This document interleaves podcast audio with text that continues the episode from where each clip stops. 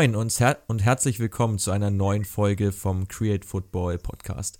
Wir wollen uns heute mal um die La Liga kümmern und zwar wollen wir eine kleine Vorschau wagen auf die neue Saison. Mit dabei sind wieder Quirin und Matze. Moin ihr beiden. Ja, Servus aus dem Süden. Matze sitzt auch im Süden. Ähm, ja, kurz noch zu uns. Wir haben mit Matze auch schon mal eine Podcast-Folge aufgenommen, ein bisschen über sein Leben als Kommentator bei der Zone unter anderem gesprochen. Die könnt ihr auch gerne nochmal nachhören bei uns in der ähm, Podcast-Bibliothek. Aber heute soll es um die La Liga gehen. Matze ist da der Experte schlechthin, hat für der Zone schon etliche Spiele, vor allem von der La Liga eben kommentiert. Ja, und wir sind froh, dass wir dich heute bei uns begrüßen dürfen. Du sitzt auch in der Nähe von München zumindest, also bei mir quasi ums Eck. Wetter ist nicht so gut draußen, aber ja, da kann man sich richtig schön um die La Liga kümmern und sich in die spanische Sonne träumen sozusagen. Ja, so schaut's aus. Danke, dass ich nochmal bei euch dabei sein darf. Und ja, wie, wie groß die Expertise dann ist, das werden wir sehen. Genau, die La Liga startet ähm, heute am 11.9. Der große Titelfavorit ist natürlich der letztjährige Meister Real Madrid, mit dem wir jetzt auch gleich mal starten wollen, so ein bisschen diesen Zweikampf Real-Barca beleuchten. Danach widmen wir uns ähm, den anderen größeren Teams in der Liga, die um die Champions League und die Europa League Plätze mitspielen werden am Ende noch so ein bisschen kurz auf den Abstieg. Und dann hat jeder von uns noch ein, zwei Überraschungsteams vorbereitet, von denen er denkt, dass die ja überperformen werden dieses Jahr. Genau. Ich würde sagen, Mats, starte du doch mal rein mit Real. Was steht denen für eine Saison bevor? Genau, Real Madrid, der Meister der letztjährigen Saison. Für mich haben sie ganz klar den stärksten Kader zur Verfügung. Ähm, vor allem jetzt auch nochmal verstärkt durch Martin Oedegaard, der jetzt ähm, von seiner Laie von Real Sociedad vorzeitig zurückgeholt wurde. Ich glaube, dass der auch nochmal viele neue Ideen reinbringt ins Real-Team und generell ist der Kader, wie eben schon angeklungen, halt wirklich der mit Abstand beste der La Liga. Oder widersprichst du mir da, Nee, sehe ich genauso. Für mich ist auch äh, Real Madrid weiterhin der Meisterfavorit. Ich bin auch echt gespannt, wie äh, Vinicius und Rodrigo, die zwei jungen Brasilianer da vorne, performen nächste Saison. Und bei mir ist auch natürlich Martin Oedegaard im Fokus. Bin gespannt, ob er da nochmal ja, dran anknüpfen kann, was er letzte Saison bei Real Sociedad äh, gezeigt hat. Da war er überragend. Ich glaube, 16 Torbeteiligungen hat er äh, gehabt über die Saison. Ja, ist für La Real natürlich ein bisschen bitter für Real. Grandios. Ja, Oedegaard hat ja den Kaderplatz von James Rodriguez übernommen. Der wurde ablösefrei nach Everton abgegeben. Ähm, kurz ein, zwei Fakten zu Oedegaard hat bei San Sebastian mit zwei erfolgreichen Dribblings, zwei Torschussvorlagen pro Spiel geglänzt und sollte ja auf der Acht womöglich ähm, bei Real dann da auch die Strippen ziehen. Wenn er dann zum Einsatz kommt, ist er noch so bisschen die Frage, gerade wenn du jetzt auch einen Groß im Kader hast, einen Modric im Kader hast. Ähm, was ich interessant finde bei Real, ist, dass man sich in der letzten Saison natürlich auch offensiv gut gezeigt hat, vor allem Benzema ist da zu nennen mit 21 Saisontoren, aber vor allem auch die Defensive ein wichtiger Schlüssel zum Erfolg war und man eben ja diesen Leitsatz Defense wins Championships ähm, quasi auch in die Tat umgesetzt hat. Ähm, man hatte mit 25 Gegentoren sogar noch zwei weniger als ja die Defensivkünstler von Atletico. Seht ihr auch die Defensive als den Schlüssel zum Erfolg in der neuen Saison? Ähm, also für mich ist die ist vor allem das Dreieck äh, in der in, im Zentrum zwischen Rafael Varane, Sergio Ramos und Casemiro wirklich ein absolutes Bollwerk. Also wirklich alle extrem zweikampfstark ähm, auch sehr gut in der Luft. Und dahinter hat man mit Eda Militao noch einen Spieler, der langfristig auch ähm, Stammspieler werden kann und sollte auch bei Real Madrid. Insofern, das sind alles ja robuste Spieler, alles äh, Spieler, die wirklich sich für keinen Zweikampf zu schade sind. Und ich glaube, das ist auch so ein bisschen der Unterschied ähm, zum Kontrahenten aus Barcelona, dass einfach Real dann noch mehr Physis auch hat, gerade im Zentrum, um da wirklich ja einfach ein gutes Rückgrat zu bilden. Ja, du Matze? sprichst äh, genau den Knackpunkt an, nämlich Physis. Ähm, das hast du beim 2 zu 8 gegen äh, Bayern bei Barca ja extrem gut sehen können, was, was da die Physis ausmacht. Äh, und da ist Real um ein Vielfaches stärker aufgestellt als der große Konkurrent. Und dazu kommt ein Sergio Ramos, der irgendwie gefühlt immer besser wird, je älter er wird, auch immer torgefährlicher wird.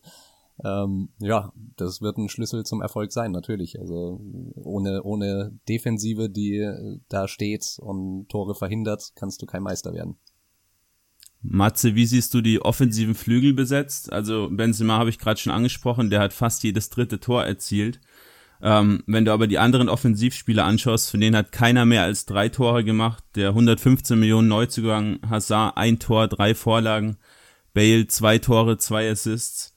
Ähm, es fehlt da einfach gerade auch auf dem rechten Flügel jemand, der da ja auch mal seine vielleicht zehn Saisontore macht, so wie es halt in der besten Zeit mit Ronaldo der Fall war, dass du dann einen Ronaldo hattest mit 30, 40 Saisontoren, dann einen Benzema mit 20, 30 Saisontoren und jetzt hast du halt einfach nur einen Benzema. Das hat jetzt ganz gut funktioniert.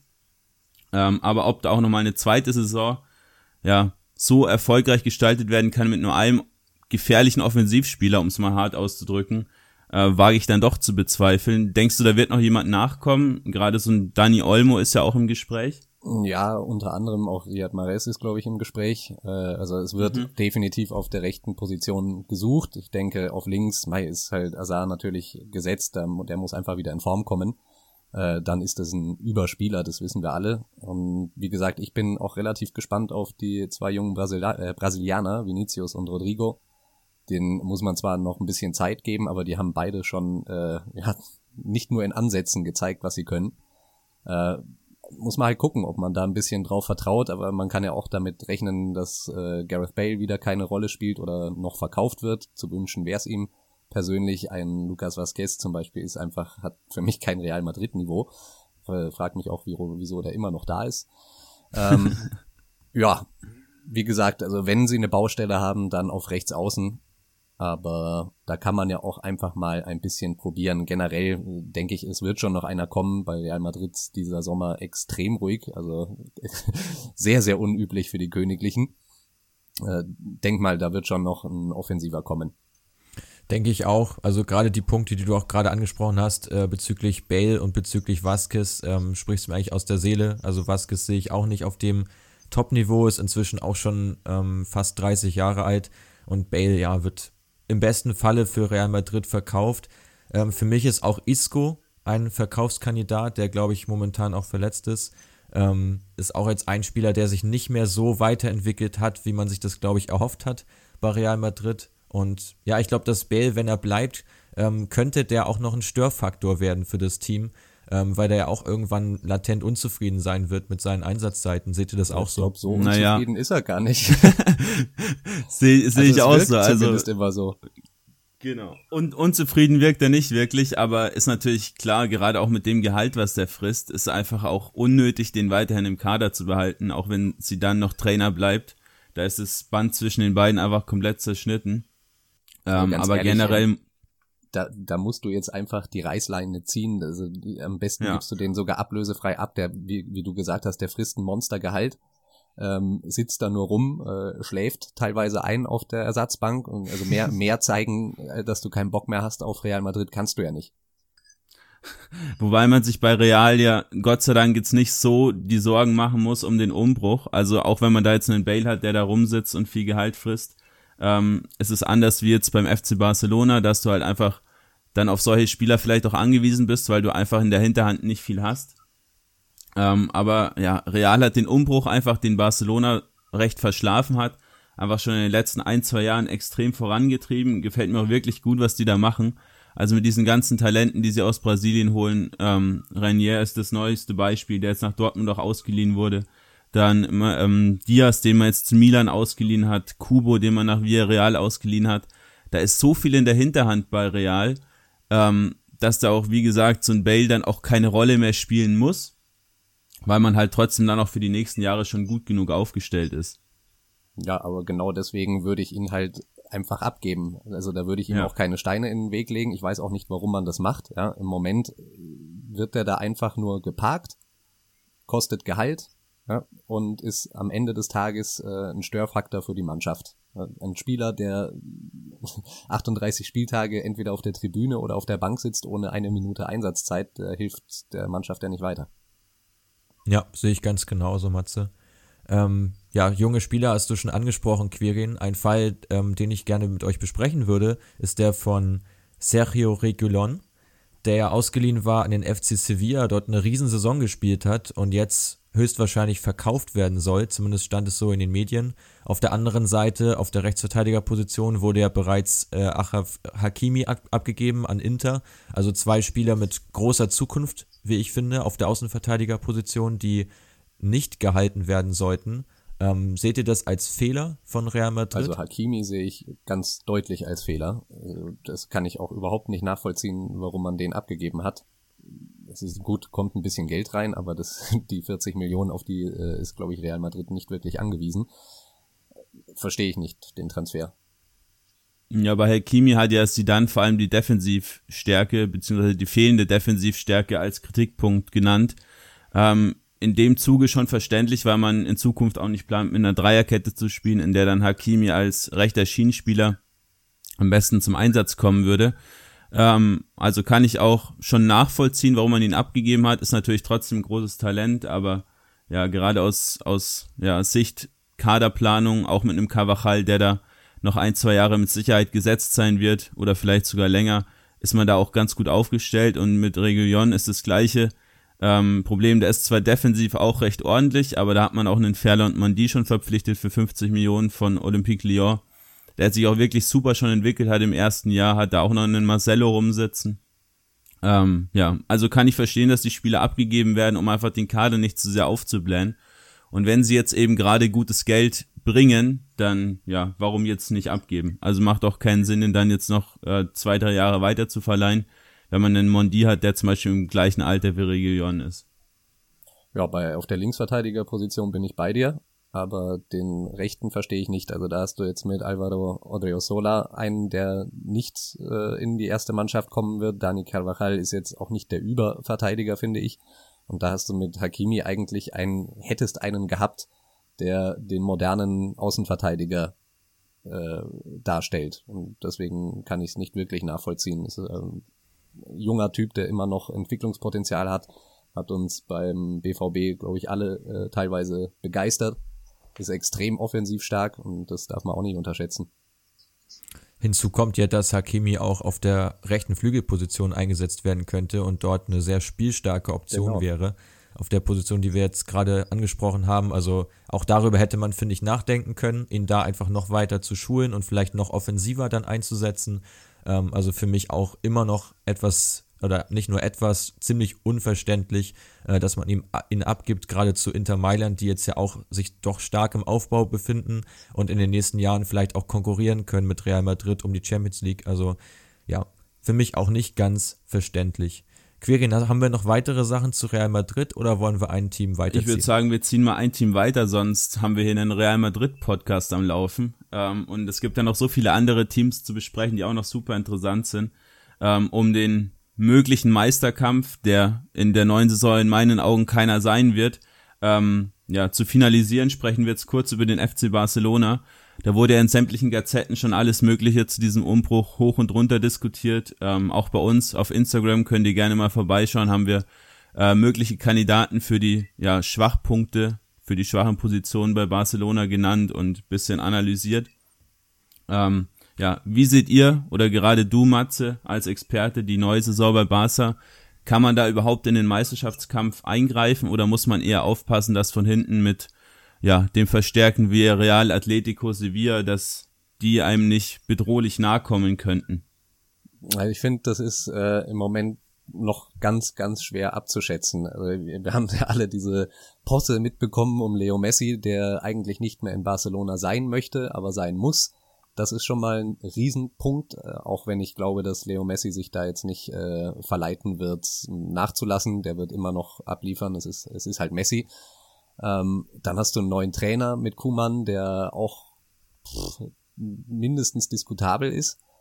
Äh, bei der Niederlande gezeigt, dass er durchaus einen attraktiven äh, Pressing-Fußball spielen kann.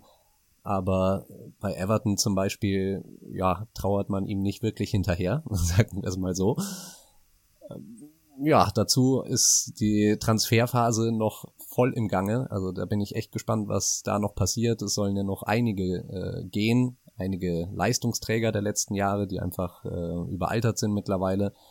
Dazu wird der Fokus auch neben Messi auf Griezmann, auf Dembele, auf Coutinho äh, liegen, die alle drei einen dreistelligen Millionenbetrag gekostet haben, aber keiner von denen auch nur annähernd bisher seine Summe gerechtfertigt hat.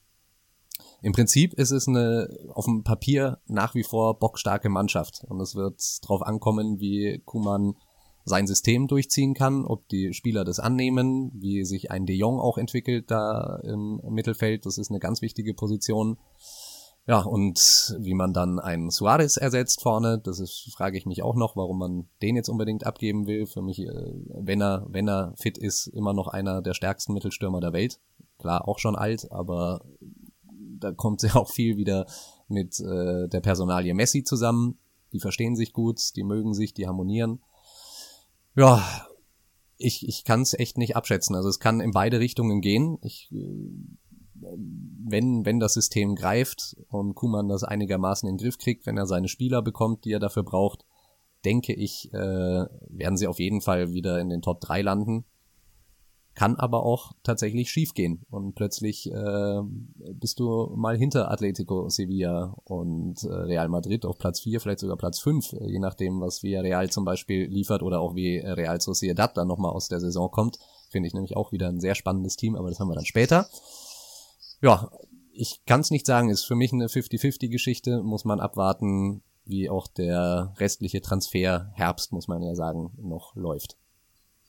Also bezüglich Suarez ähm, sehe ich das ähnlich wie du. Ich meine, Suarez ist jetzt 33, Benzema, den wir eben angesprochen haben, ist ein Jahr jünger. Also beide jetzt auch nicht Spieler, die jetzt ähm, schon zum alten Eisen gehören. Ich denke auch, dass beide ähm, leistungsfähig genug sind, bei diesen Teams auch mitzuspielen. Und ich sehe auch das Riesenproblem für Griezmann, wenn er als alleiniger Stürmer spielt, ähm, ob das wirklich funktionieren kann. Weil bei Atletico hat er immer einen Sturmpart gehabt, bei Frankreich auch. Äh, und jetzt bei Barca kam er ja zumeist dann über den Flügel, teilweise im 4-4-2, dann auch mit Suarez zusammen. Ähm, kann, glaube ich, funktionieren, aber ich glaube, als alleinige Spitze wird er es auch schwer haben. Gerade wenn er da Innenverteidiger ähm, begegnet, vielleicht auch Teams, die in der Fünferkette agieren, wo er doch sehr viele Gegenspieler dann haben kann und eigentlich überhaupt nicht seine Freiheiten hat oder sich mal rausziehen kann aus dem Offensivverbund. Weil ich finde, das Problem bei Barca ist ja auch, dass sie im Prinzip keinen wirklichen Spieler haben, der auch über außen wirklich mal in die Tiefe geht und einfach mal neue Räume sucht. Weil eigentlich, es spielt sich halt alles im Ballbesitzspiel ab. Es ist alles sehr viel auf Passspiel ausgelegt und es fehlen so ein bisschen die, ja, die, die trickreichen, die spannenden Momente, die sie sonst eigentlich hatten. Und das ist ja auch der Grund dafür, dass so ein Ansu Fati da so performt hat, weil er einfach ja unbekümmert spielt, einen ganzen, eine ganz neue Komponente reinbringt und jetzt auch schon für Spanien debütiert hat.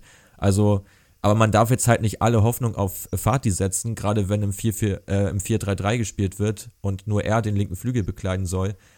Das ist halt echt äh, zu groß, also ein zu großer Druck für ihn. Ja, sehe ich, sehe ich, sehe ich genauso und das kann man auch statistisch belegen. Also 29 Angriffe pro Spiel gehen bei Barca durchs Zentrum, das sind fast 40 Prozent. Äh, sind die meisten der kompletten Liga. Also das Flügelspiel ist quasi nicht existent normale Teams, der Durchschnitt der Liga ähm, greift 20 Mal pro Spiel durchs Zentrum an. Und es liegt halt eben gerade an diesen inversiven Flügelspielern. Ähm, so ein Messi, der hält sich eigentlich mehr im Halbraum, fast sogar im Zentrum auf. Ähm, auch ein Griezmann oder ein Coutinho, als der noch bei Barcelona gespielt hat, ähm, im Jahr zuvor. Ähm, die spielen halt immer mehr so diesen Halbstürmer, der ja halt einfach nicht diesen Flügelpart hält und da hat man eigentlich, seitdem man Neymar abgegeben hat, auch keinen Spieler mehr so richtig gehabt. Dembele, ja, hat es mal zwischen seinen ganzen Verletzungen ansatzweise so gebracht. Ähm, aber da fehlen einfach diese Spieler, wie du gerade gesagt hast, Mats, die am, an der Außenlinie bleiben, in die Tiefe gehen, um da einfach mal Räume auch zu schaffen. Und so ist das Ganze einfach so zentrumslastig, dann noch mit diesem ganzen Ballbesitz. Und dieses Tiki-Taka ist einfach auch so ein bisschen ausgelutscht, weil sich der Fußball in den letzten Jahren so verändert hat. Ähm, und dazu kommt eben, dass man dann auch im defensiven Zentrum, also gerade jetzt auf der 6 und auch in der Innenverteidigung einfach total überaltert ist. Ein Busquets, ein Piquet, die kann man noch als Kaderspieler behalten, aber als Stammspieler sind die einfach auch ein Sicherheitsrisiko, hat man auch gegen Bayern gesehen. Wenn man gegen gute Gegner spielt, sind die Spieler einfach dann auch ein bisschen zu überfordert, gerade wenn sie hart angelaufen werden. Und deswegen muss man da noch an einigen Stellschrauben drehen. Ja, das sehe ich eigentlich ganz genauso wie ihr beide. Also ihr habt eigentlich alle Probleme angesprochen und ich denke, man sieht oder hört auch an den Problemen, die ihr und wir und ich angesprochen haben, dass die überall Baustellen haben. Das ist wirklich, es ist, äh, bei Barca brennt im Moment der Baum und ich weiß auch nicht, wie man das einigermaßen in den Griff kriegen will. Also wir hatten es bei Real ja gerade, eine starke Defensive ist einfach Voraussetzung dafür, dass du in der Meisterschaft eine Rolle spielst. Und jetzt haben sie aber nicht nur das Problem, dass ihre Defensive komplett löchrig ist, überaltert und langsam, sondern dass auch das Offensivspiel, was Barca ja äh, über Jahre ausgezeichnet hat, nicht mehr stattfindet. Ja, das habt ihr auch komplett richtig gesagt. Da ist wohl nach wie vor große Hoffnung auf Dembele, aber der muss halt auch mal fit bleiben. Ja? Und das sehe ich bei ihm irgendwie auch nicht. Äh, solange der sich selbst auch nicht ändert, und seine Gewohnheiten ändert, sein Essen, sein, sein, sein Fitnesslevel etc., äh, wird es schwierig, da jemals wieder auf so ein Niveau zu kommen. Wichtig wäre für Barcelona, dass man ähm, auch einfach mal äh, Präsident Bartomeu da seines Amtes entbindet, weil mit dem zusammen kann ich mir nicht vorstellen, dass man da einen Kaderumbruch vorantreiben kann, der auch für die nächsten Jahre dann wirklich ähm, ein gutes Team bereitstellt. Oder ja, das ist das ist ein absoluter Knackpunkt. Da ist ja nächste, äh, nächstes Jahr, Anfang 21, äh, sind die Präsidentschaftswahlen. Also da, da wird auch den ganzen Herbst über, den ganzen Winter über wird das Thema sein, auch in der Mannschaft Thema sein, dass ein Leo Messi genau wegen diesem Präsidenten nicht mehr da sein möchte, zum Beispiel. Ja, das, äh, das sagt ja einiges aus. Also ich denke mal auch, dass Bartomeo sp spätestens bei der nächsten Präsidentschaftswahl nicht mehr Präsident sein wird. Und dann kann ich mir übrigens auch vorstellen, dass Messi wieder verlängert. Gut möglich, guter Punkt, den du auch ansprichst. Ähm, über Dembele haben wir eben kurz geredet. Ich glaube, das ist auch wirklich ein Fall, den sich Barca ganz anders vorgestellt hat. Ähm, ich glaube, dass der auch wirklich als absoluter Schlüsselspieler eingeplant war.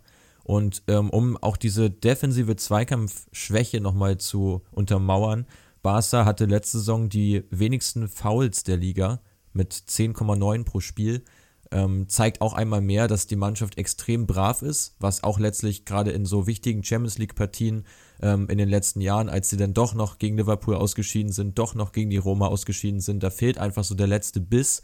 Und jetzt will man ja mit Arturo Vidal und mit äh, Luis Sares noch zwei Spieler abgeben, die wirklich dafür bekannt sind, auch mal dazwischen zu hauen und auch mal doch sehr unfair äh, auch zu agieren. Auch das halte ich für wirklich gewagt, weil e extrem viele ja technisch gute Spieler im Kader stehen, aber diese Mentalitätsspieler, die fehlen einfach und gerade so ein Piquet ist auch ja stark auf dem absteigenden Ast, hat man jetzt glaube ich auch gegen Bayern sehr deutlich gesehen, dass er komplett überfordert war. Insofern da fehlt eigentlich das komplette Rückgrat der Mannschaft und Testegen ist so der einzige auf seiner Position, der wirklich ähm, Top-Niveau hat und auch noch gute Jahre vor sich hat. Und ich glaube, das ja, wird für Barca jetzt eine sehr spannende Saison.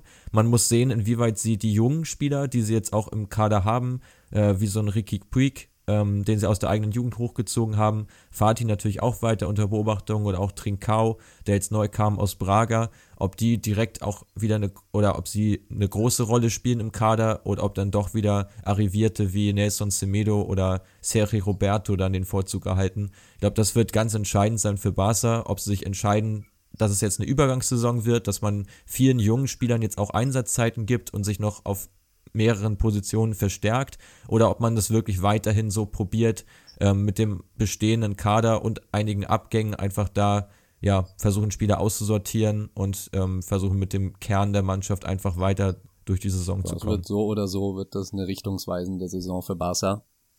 Wir müssen da, glaube ich, einfach ein bisschen abwarten, weil auch keiner von uns äh, abschätzen kann, wie es mit Kuman funktioniert. Quirin, wie siehst du den Zugang von Memphis Depay, der bevorstehen soll, und auch Jorginho Weinaldum ist ja stark im Gespräch. Ja, bei Weinaldum habe ich gerade kurz vor unserem Telefonat hier gelesen, dass äh, er jetzt doch bleiben will bei Liverpool, hat mit Klopp wohl ein recht langes Gespräch geführt und hat jetzt kein Interesse mehr an einem Wechsel. Äh, was da dran ist oder nicht, muss man mal abwarten. Ähm, aber der wäre auf jeden Fall einer, den ich da im Zentrum ganz gut sehen würde. Einfach dieser Box-to-Box-Spieler mit einer guten Physis, ist zwar auch schon 29, aber ja, ist halt einfach mal ein anderer Spielertyp. Ist halt nicht dieser extrem technisch gute, wie jetzt ein Frankie de Jong zum Beispiel oder wie ein Miralem Pjanic, der da dann wahrscheinlich auch gesetzt sein wird. Aber ist halt jemand, der einfach auch mal, ja, wie wir gerade gesagt haben, auch mal dazwischen haut, eine große Laufstärke besitzt, einfach ein anderer Spielertyp, der Barcelona da gut tut. Ähm, und Depay sehe ich recht kritisch. Ähm, Finde ihn als Spieler ziemlich cool, aber man hat mit Coutinho, Griezmann und jetzt womöglich auch Depay, ähm, das sind drei Spieler, die eigentlich die beste Position auf der 10 oder als hängende Spitze haben. Und wenn du ein 4-3-3 spielst, gibt's die Position gar nicht. Und wenn du ein 4-2-3-1 spielst, was Kuman ja womöglich tun wird, dann gibt's die Position einmal. Und dann wird er auch eher ein Griezmann oder ein Coutinho spielen. Und dann halte ich es auch für unnötig, dann einen Depay zu holen, den du dann als Stürmer vielleicht einsetzt, weil da gibt's auch wieder bessere. Ein Gabriel Jesus wird da gehandelt, ob der der richtige ist, äh, wage ich auch mal zu bezweifeln. Ähm, aber generell muss man sich erstmal einig werden, was will ich für ein Spielsystem spielen und dann die Spieler dafür holen und nicht wie Barca in den letzten Jahren ähm, den großen Namen sehen, das Geld auf den Tisch knallen und sich dann, wenn der Spieler da ist, zu fragen, was mache ich mit dem Spieler jetzt eigentlich? Also Griezmann ist das beste Beispiel. Du hast es gerade gesagt, Mats, hat immer als hängende Spitze mit einem anderen Spieler, der ihm den Ball auflegt, gespielt. Deswegen glaube ich auch nicht, dass es mit Suarez gut funktionieren könnte, weil eben beide torhungrig sind. Ähm, und Suarez jetzt wenig den Wandspieler für, für Griezmann geben wollen wird. Ähm, ja, aber das ist ein Spieler, der passt einfach nicht ins System und deswegen verstehe ich auch nicht, warum man da so viel Geld bezahlt hat. Oder Matze? Ja, das ist genau das Thema. Es ist die letzten Jahre dermaßen wild eingekauft worden, so komplett ohne Plan einfach. Ähm, ja, da, ich habe da eigentlich nichts hinzuzufügen. Das hast du genau so gesagt, wie ich es auch sehe. Genau. Ich würde sagen, über Barca haben wir jetzt auch genug gesprochen. Wer nochmal tiefere Insights haben möchte, gerne mal bei unserer Instagram-Seite zusammenschauen. Da haben wir einige Kandidaten noch zusammengestellt, die passen könnten. Und ansonsten denke ich, ist die Schlussfolgerung, die eben auch gezogen wurde, dass das System absolut entscheidend ist für Barcelona, dass man sich dort festlegen muss und dann die Spieler danach auswählt, äh, nochmal eine ganz wesentliche Kernaussage. Ich würde sagen, wir springen mal zum Verfolger, zum Verfolger der eigentlich fast immer letzten Jahre Atletico Madrid, Quirin. Ja, Atletico habe ich ja die letzten Jahre recht stark verfolgt. Dieser Simeone-Spielstil hat mir äh, gerade zu, zu Beginn von Simeones Amtszeit extrem imponiert, einfach mal was anderes zu sehen. Mittlerweile ja, bin ich davon recht stark abgewichen, finde es einfach überhaupt nicht mehr attraktiv, zehn Jahre lang ähm, sich nur hinten reinzustellen, selbst gegen Leganes etc. weniger Ballbesitz zu haben als der Gegner und dann zu versuchen, über Konter zum Erfolg zu kommen. Ähm, es hat sich einfach total abgenutzt, deswegen denke ich auch nicht, dass man da dieses Jahr ein großes Wörtchen mitsprechen wird, um ja, Meisterschaft schon gar nicht und auch um den zweiten Platz kann ich mir nicht vorstellen. Da ähm, kommen noch andere Teams, über die wir gleich sprechen werden, die dann einen deutlich besseren Job gemacht haben die letzten ein, zwei Jahre. Ja, wenn du die Statistiken anschaust, Torschüsse, Dribblings, Ballbesitz, Passquote, gefühlt alles, ist ja Atletico eigentlich von der Statistik her immer so im Mittelfeld angesiedelt. Und genau so ist auch der Spielstil. Das ist einfach alles so durchschnittlich. Man gewinnt dann ab und zu mal wegen der individuellen Klasse. Aber da ist jetzt nichts, wo ich sage, wow. Deswegen, ja, ist Atletico momentan krass. Jetzt ist auch noch Griesmann weg, der Faktor die letzten Jahre. Ja, wird eine schwierige Saison. Matze? Ja, sehe ich wieder mal fast genauso. Also Atletico komplett gefangen in diesem äh, Defensiv Trott schon fast von Simeone. Also ist auch, ich fand es auch letzte Saison, seit Griezmann weg ist, äh, fast unerträglich anzuschauen. Also teilweise Spiele, da, da dachte ich, ich höre jetzt gleich auf zu kommentieren, weil es einfach, es war einfach ätzend, wirklich. Das war eine Qual, sich dieses Spiel reinzuziehen. Ja, dann hast du äh, natürlich diese Saison wird der Fokus noch viel mehr auf Joao Felix legen. Der ist halt einfach die Hoffnung schlechthin fürs Angriffsspiel bei äh, Atletico. Ja, aber ich denke, da, da liegt's an, an Simeone, der muss einfach äh, da sich hinterfragen, ob das jetzt noch die richtige Art und Weise ist, Fußball zu spielen. Klar, sie war jetzt noch einigermaßen erfolgreich äh, letzte Saison, aber ich finde, da ist man auch schon eher mit einem blauen Auge davon gekommen, wenn man sich anguckt, was für ein Kader die eigentlich trotzdem noch haben. Ähm, ja, man kann sich, wie du schon gesagt hast, nicht da immer nur auf die individuelle Klasse verlassen von einzelnen Spielern und hoffen, dass dann irgendwie dieses 1-0-Gegurke wieder reicht um die nötigen Punkte zu sammeln. Denke, äh, da kommt ein großer Job auf Simeone zu. Auch hier ist der ja, Transfersommer noch nicht wirklich beendet.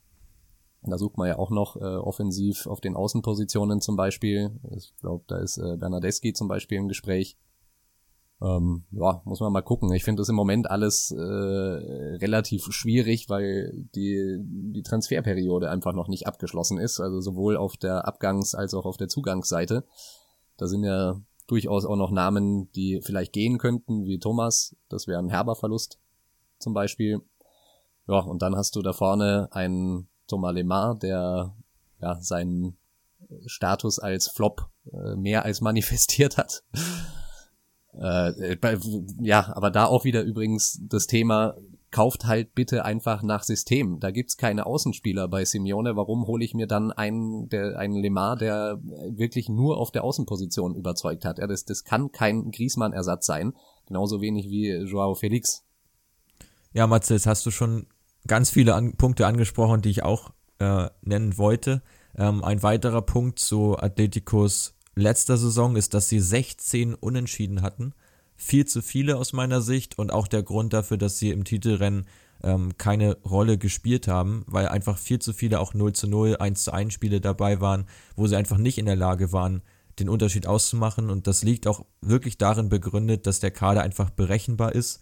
Ähm, ich glaube, so ein Yannick Carrasco tut Atletico richtig gut. Ich finde auch, dass der ein sehr vernünftiges Spiel gemacht hat, jetzt in der ähm, Champions League Knockout Stage äh, in Leipzig, wo er wirklich da ja viele äh, Situationen über seine Seite kreiert hat, einfach weil er ein Spieler ist, der meins eins gegen eins geht und auch mal was ähm, Ungewöhnliches probiert. Und ich finde, das geht dem Kader einfach komplett ab. Gerade wenn man im rechten Mittelfeld mit Koke spielt, der eigentlich ein zentraler Mittelfeldspieler ist. Und äh, das funktioniert defensiv natürlich wunderbar. Man steht sehr kompakt, wie immer, äh, im 4-4-2. Aber es fehlt einfach so dieser Überraschungsmoment. Und ich glaube, dass so ein Bernardeschi könnte der Mannschaft gut tun. Frage ist allerdings auch wieder, ob das dann der richtige Spielertyp ist, ob der unter Simeon auch so gefördert wird in seinen Qualitäten.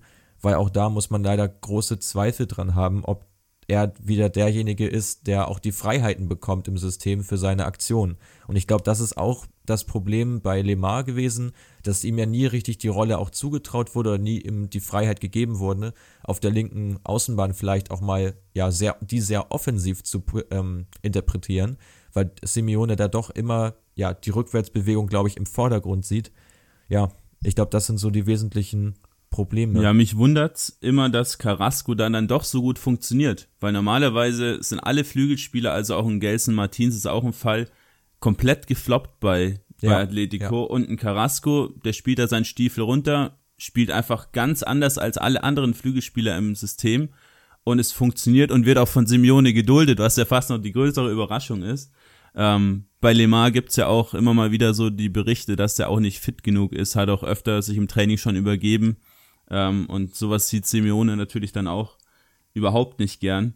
Ähm, Partey und Joao Felice hast du gerade schon angesprochen, Matze. Bei Felice habe ich mir mal genau die Daten von seiner Saison bei Benfica angeschaut und dann jetzt nach dem Wechsel zu Atletico, um einfach mal so ein bisschen mit dem Vorurteil aufzuräumen, der ist deutlich schlechter geworden oder hatte nur eine gute Saison bei Benfica. Ähm, die Daten sind im Prinzip gleich. Also ist natürlich die, der, der Liga-Unterschied, deswegen ja, hat er mit seinen Torschüssen auch mehr Tore erzielt, natürlich schlechtere Torhüter und so weiter, kann man dann ja weiterspinnen. Ähm, einzig die Torchancenverwertung, wie gerade schon gesagt, die ist ähm, jetzt deutlich schwächer, aber alle anderen Statistiken, also Passquote, Dribblings etc., ist im Prinzip gleich. Ähm, und deswegen denke ich auch, wenn der noch ein, zwei Jahre Zeit bekommt und vielleicht auch mal das System ein bisschen abgewandelt wird, ein bisschen mehr auf ihn angepasst, dann kann der da auf jeden Fall eine gute Rolle spielen. Ob er dann diese 120 Millionen rechtfertigt, ist dann wieder die andere Frage. Ja, das waren einfach da in den letzten Jahren so völlig bekloppte Summen. Äh, da hat man das gezahlt, weil man auch dachte, das geht immer so weiter. Hat kein, natürlich kein Mensch mit äh, sowas wie Corona gerechnet, dass das dann natürlich Einfluss hat auf sowas, ist auch klar. Also 100 Millionen Transfers, glaube ich, werden wir in nächster Zeit nicht mehr so oft sehen damals hat er das halt gekostet. Und ich muss auch sagen, ich fand den damals auch mit den aufregendsten äh, jungen Spieler, den es auf dem Markt gab. Ja, Thomas Partey, um da noch kurz was dazu zu sagen, ähm, wird er von Arsenal unter anderem umworben. Ähm, der gewinnt fast sieben Zweikämpfe, hat eine Zweikampfquote von 64 Prozent, 71 Prozent gewonnene Luftzweikämpfe, ähm, hat 1,6 progressive Dribblings, also wirkliche mit seinen raumgreifenden Schritten ähm, leitet er die, die offensiven ähm, Spielszenen ein. Wäre wirklich, wie du gerade gesagt hast, ein herber Verlust. Ähm, hat sich auch erst so ein bisschen reingespielt ins System, äh, war, ist auch lange da nicht an, an Saule unter anderem vorbeigekommen, aber mittlerweile da echt wahnsinnig gesetzt. Ähm, Mats, wie schätzt du die Saison weiter ein? Was denkst du, was für Spieler müssen noch kommen bei Atletico, um da ja vielleicht doch ein bisschen äh, Barca zum Beispiel gefährlich zu werden? Ich denke, ähm, erstmal wird es entscheidend sein, sollte Thomas tatsächlich, Partey tatsächlich gehen, ähm, dass man ihn auch ersetzt bekommt, weil ich finde, die anderen Spieler im zentralen Mittelfeld wie Hector Herrera oder auch äh, Lorente sind für mich eigentlich so Dauerläufer, also wirklich Spieler, die extrem viel laufen und sicherlich auch Zweikämpfe führen, aber jetzt nicht diesen, diesen Anker auch bilden mit einer wirklich überragenden Physis. Ähm, da ist jetzt Marc Roca im Gespräch, habe ich gelesen, ähm, von Espanyol. Ähm, soll eventuell dann der Ersatz sein. Ob er das Niveau dann mitbringt, ähm, ist natürlich schon mal ein Riesenunterschied. Jetzt gerade abgestiegen mit Espanyol und ähm, dann der Schritt zu Atletico muss man sehen. Ähm, also ihn auf jeden Fall ersetzen. Dann rechter Flügel, für mich total entscheidend, da jetzt noch einen Zugang zu bekommen. Angel Correa kann das natürlich auch spielen, äh, ist für mich aber auch kein Top-Spieler in dem Sinne. Also sicherlich einer mit internationaler Klasse, aber auch keiner, der jetzt zweistellig trifft und Vorlagen gibt.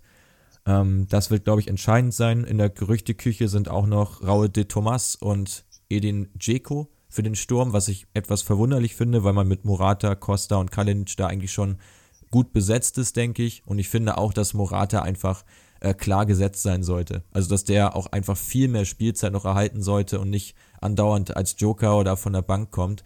Ähm, weil ich glaube, dass das auch einer ist, wenn er erstmal im Rhythmus ist und wenn er das Vertrauen bekommt, dass der Atletico auch eine gute Torausbeute bescheren kann. Und darauf sind sie einfach angewiesen, gerade wenn die Außenspieler eben nicht so torgefährlich sind. Bevor wir gleich nach Sevilla weiterspringen, möchte ich noch kurz was zu Neoen Perez sagen, ähm, der Innenverteidiger, der jetzt ein Jahr nach Famalisao ausgeliehen wurde, ähm, ist für mich der Spieler, der neben José Jiménez Stammspieler sein sollte. Klingt jetzt vielleicht erstmal überraschend, aber hat bei Famalisao wirklich den Laden da hinten sowas von zusammengehalten. Ähm, sämtliche Argentinien-Experten schwärmen von Perez als die Zukunft unserer Nationalmannschaft etc. Ähm, soll da auch wirklich in den nächsten Jahren da die, die Löcher, die zum Beispiel ein Otamendi ähm, ja, bereiten wird, füllen. Ähm, hat auch sehr, sehr gute Statistiken, also ist Richtung Weltklasse unterwegs, hat 1,7 erfolgreiche Tacklings ähm, pro Spiel, unter anderem blockiert 1,1 Schüsse, was der beste Wert in der portugiesischen Liga war. Und hat zu, zudem auch ähm, eine sehr, sehr gute Spieleröffnung. Also könnte Atletico auch in dem Sinne, dass man auch mal von hinten einfach schön rausspielt und nicht nur über Konter kommt, ähm, da behilfreich sein. Perez soll ja vor einem Wechsel zur Roma stehen, was ich gelesen habe. Wäre natürlich dann ein herber Rückschlag für die Zukunft der Innenverteidigung bei Atletico. Darüber können wir auch gerne kurz noch sprechen. Ähm, ich finde auch, dass Savic gerade, der jedes Mal wieder gesetzt ist, wo man sich auch fragt, das ist ich, für mich ist es häufig der Spieler, der wirklich nochmal den entscheidenden Fehler dann drin hat, gerade in Top-Spielen, gerade in wichtigen Spielen, ähm, zwar auch viel verteidigt und auch viele ähm, Tackles führt. Generell ist Atletico ja die Mannschaft mit den meisten Tackles, verwundert nicht wirklich in La Liga mit 17,3 pro Spiel. Aber ich finde, dass auch gerade so ein Hermoso sich nicht durchsetzen konnte als relativ junger, zukunftsreicher Innenverteidiger. Ähm, ob man es jetzt Perez zutraut, ich habe da einfach meine Zweifel und ich glaube, das Einzige, was ihn da wirklich retten könnte, ist, dass er auch Argentinier ist, genau wie Simeone und dass Simeone da vielleicht auf ihn setzt, aber ich habe da meine Zweifel auch gerade bezüglich der Gerüchte, die es momentan gibt.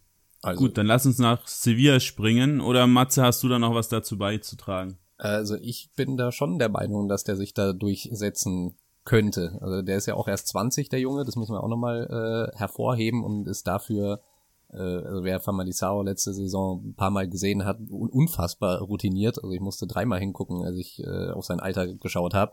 Äh, verteidigt richtig gut.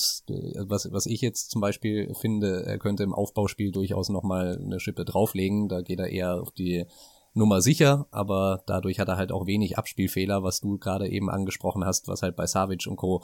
Äh, schon öfter mal passiert. ich finde, der, also wenn, wenn auf ihn gesetzt wird, dann kann der tatsächlich der, groß, der nächste große Defensivname bei Atletico werden. Aber jetzt zu Sevilla, das ist nämlich, finde ich, das aufregendste Team. ja, dann sag doch gleich mal was dazu. Ja, also da müssen wir jetzt sagen, äh, die haben letzte Saison einfach schon richtig gut gespielt, sind am Ende auf Platz drei gelandet. Und ich denke auch, äh, dass sie diesen Platz vielleicht sogar festigen können, am Ende vielleicht sogar äh, vor Barca landen. Wie gesagt, ich lege mich fest, was die Meisterschaft angeht, die wird wieder nach Madrid gehen und zwar zu Real. Und ich glaube aber, dass in dieser Saison auf Platz zwei mal ein anderer Name landen könnte. Und könnten, da tippe ich ganz stark auf Sevilla, was vor allem daran liegt, dass mich zum Beispiel letzte Saison Ocampos äh, brutal beeindruckt hat. Der ist für mich wirklich auf dem Weg in die Weltklasse. Ähm, wenn der seine Leistung dann noch mal ein bisschen steigern kann, dann äh, ja, ist der Weg nach vorne ein gemachter. Dazu hat man Eva Banega richtig gut ersetzt mit Ivan Rakitic, hat äh, Oscar Rodriguez von Real geholt für relativ kleines Geld. Das ist ein Megatransfer. Da muss man auch Monchi schon wieder gratulieren. Der macht da einfach einen Riesenjob. Und da ist halt eben die Sache, da hast du mit Lopetegi einen Mann an der Seitenlinie, der über so viel Erfahrung verfügt, der die Mannschaft auch echt nochmal nach vorne gebracht hat, eine klare Spielidee hat.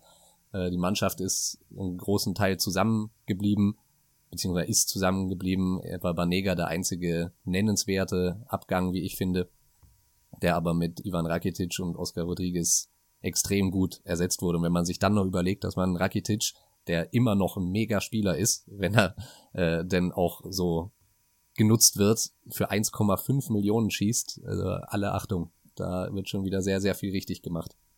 Da kann ich mich dir nur anschließen, Matze. Für mich auch Sevilla eins der ja wirklich spannendsten Teams der Saison, einfach weil der Kader auch so ausgewogen äh, besetzt ist. Ähm, wenn man mal hinten anfängt, gerade in der Verteidigung, man hat mit Diego Carlos einen Transfer gehabt, äh, der, glaube ich, für rund 15 Millionen aus Nantes kam vor der letzten Saison, wo Quirin und ich im Vorfeld noch uns gefragt haben, was sie mit dem Transfer bezwecken wollen. Ähm, da ja äh, Carlos jetzt auch schon ja, jetzt 27 ist, damals dann 26 war. Also jetzt auch kein so übertrieben junger Spieler, aber er hat sich unfassbar gut entwickelt und daneben Jules Koundé, erst 21 Jahre, ähm, also auch wirklich eine extrem starke Innenverteidigung, was auch die Statistiken belegen, da Sevilla da im Defensiv, in den defensiven Tackles oder in defensiven Zweikämpfen eine extrem gute Quote hatte. In der letzten Saison war da die stärkste Mannschaft der Liga. Und ja, ich finde, da fängt das Ganze halt schon an. Da hat, hat man mit Navas noch einen absoluten Führungsspieler ähm, auf der Rechtsverteidigerposition, der zwar schon etwas in die Jahre gekommen ist, aber trotzdem eben noch ganz wichtig ist fürs Team. Und ich finde, dass kaum eine Mannschaft in La Liga im zentralen Mittelfeld, wenn man jetzt von Real Madrid mal absieht, so stark besetzt ist wie Sevilla. Siehst du es auch so, Quirin? Ja, also natürlich mit Rakitic hat man da jetzt einen Supermann dazu bekommen. Matze hat es gerade schon angesprochen. Ähm, auch Juan Jordan hat sich da super entwickelt, hat auch letztes Jahr teilweise bei Neger dann schon die Standards weggeschnappt. Ähm, dann hat man da mit Fernando, bei dem man sich auch fragen konnte, warum man den jetzt da aus der Türkei, aus dem Exil zurückholt, ähm, einen richtig starken Abräumer und ja, Oscar Rodriguez ist ja die Kirsche auf der Sahnetorte, um es mal so zu sagen. Ähm, was der da bei Leganés letztes Jahr abgerissen hat, ist absolute Wahnsinn. Neun Tore, ähm, zwei Vorlagen, sechs Tore davon von außerhalb des Strafraums und vier davon waren auch direkte Freistöße.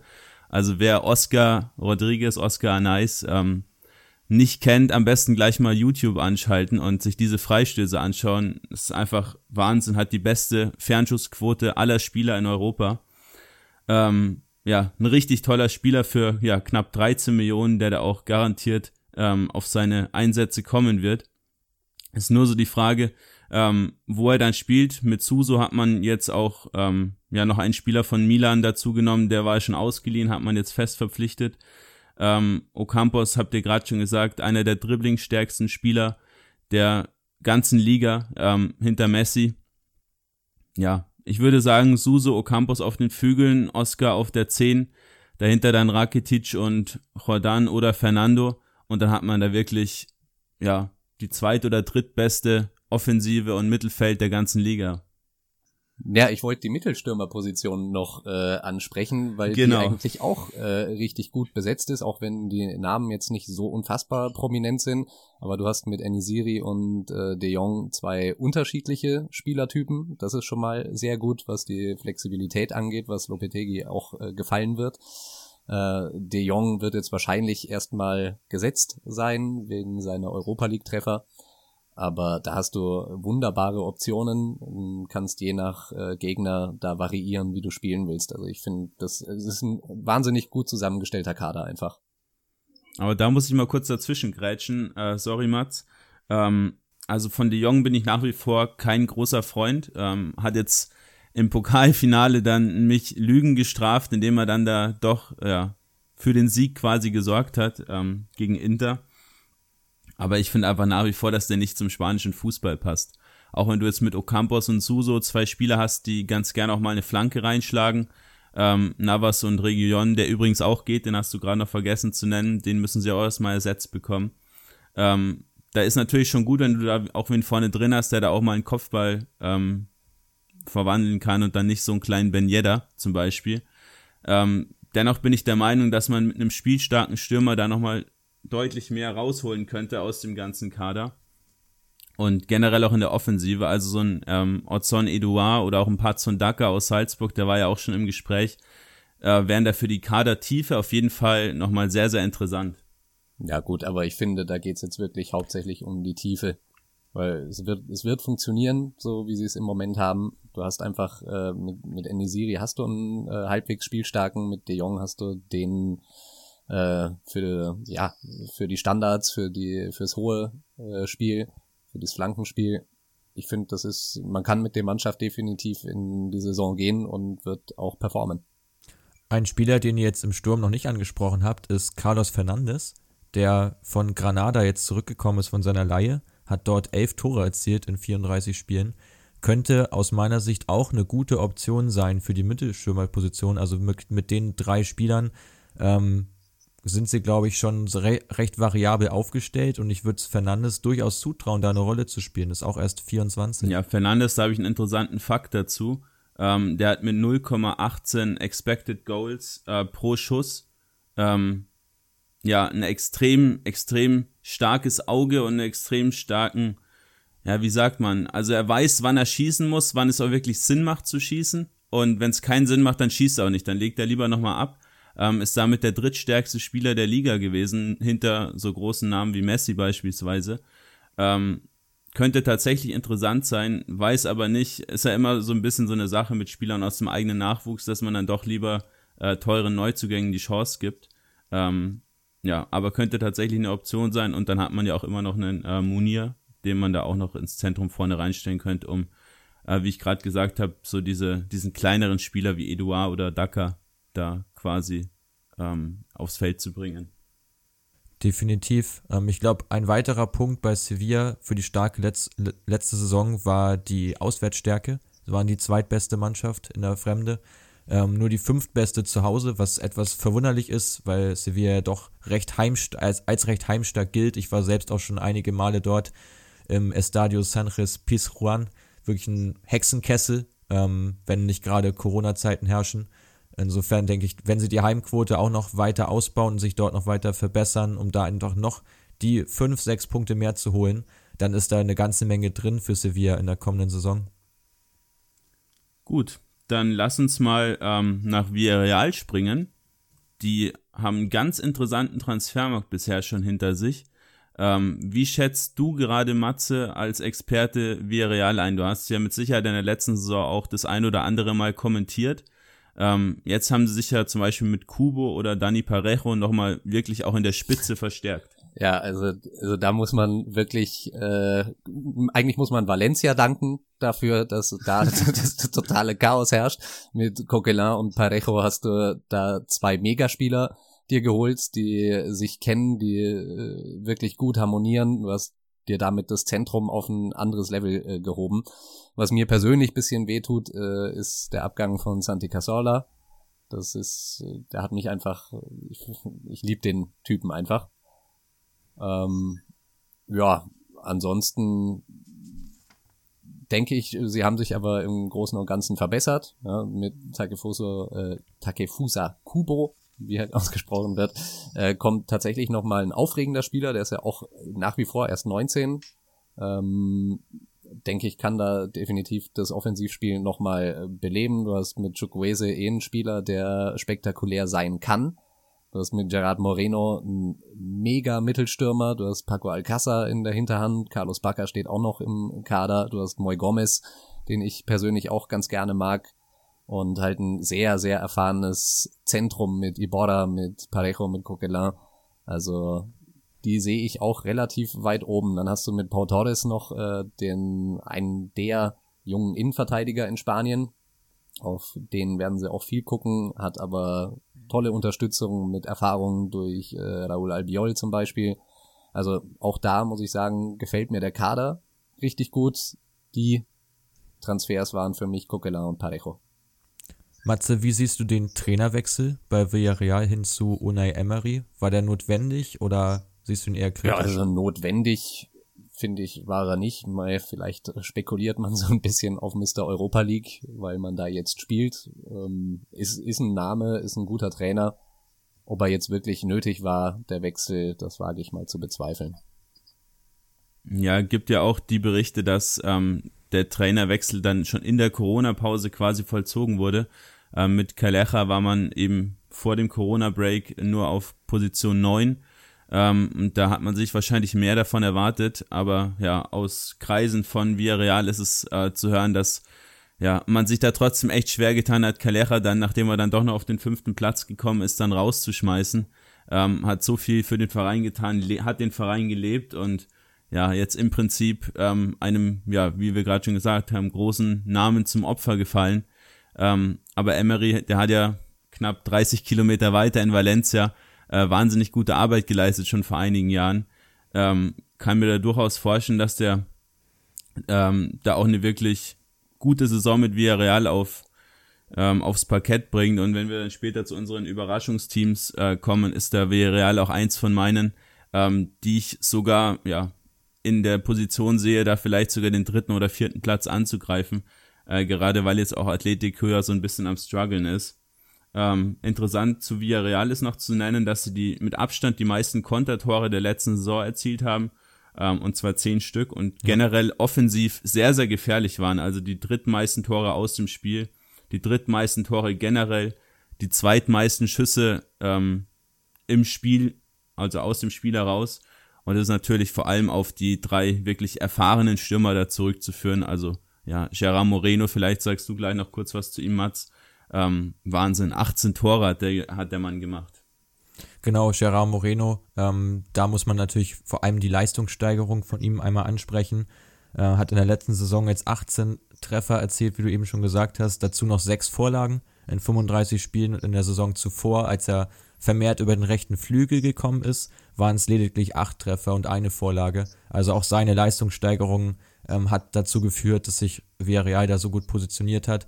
Auch gerade die Kontertore, die du eben angesprochen hast, muss man auch noch, noch mehr ins Verhältnis setzen. Die zweitmeisten Kontertore, das waren einige Teams, die haben vier erzielt. Also Villarreal wirklich mit zehn Stück da die klar beste Mannschaft der Liga. Und es führt dann eben auch dazu, dass viele Spieler mit viel Tempo ins Dribbling gehen und auch einfach ja in der Box für viel Gefahr sorgen. Sie haben auch zehn Elfmeter-Tore erzielt, was dazu, was ähm, darauf schließen lässt, dass sie da auch einfach ja viel im 16er ins Dribbling gegangen sind und dort einfach auch Fouls provoziert haben. Gerade mit Chukwueze wirklich ein Spieler, der extrem beweglich ist, sehr dribbelstark und mit Kubo bekommen sie jetzt noch einen weiteren dazu. Also gerade die Flügelzange wird, glaube ich, super spannend sein in der kommenden Saison. Ähm, den Kader ergänzen soll noch José Callejon, der momentan ablösefrei ist, hat jetzt ja die letzten, ja, ich glaube, sechs oder sieben Jahre für den SSC Neapel gespielt, ähm, kann, glaube ich, nochmal eine andere Komponente dem Kader hinzufügen. Und für die Innenverteidigung wird wohl noch gesucht. Dort ist Juan Voigt von Tottenham eine Option.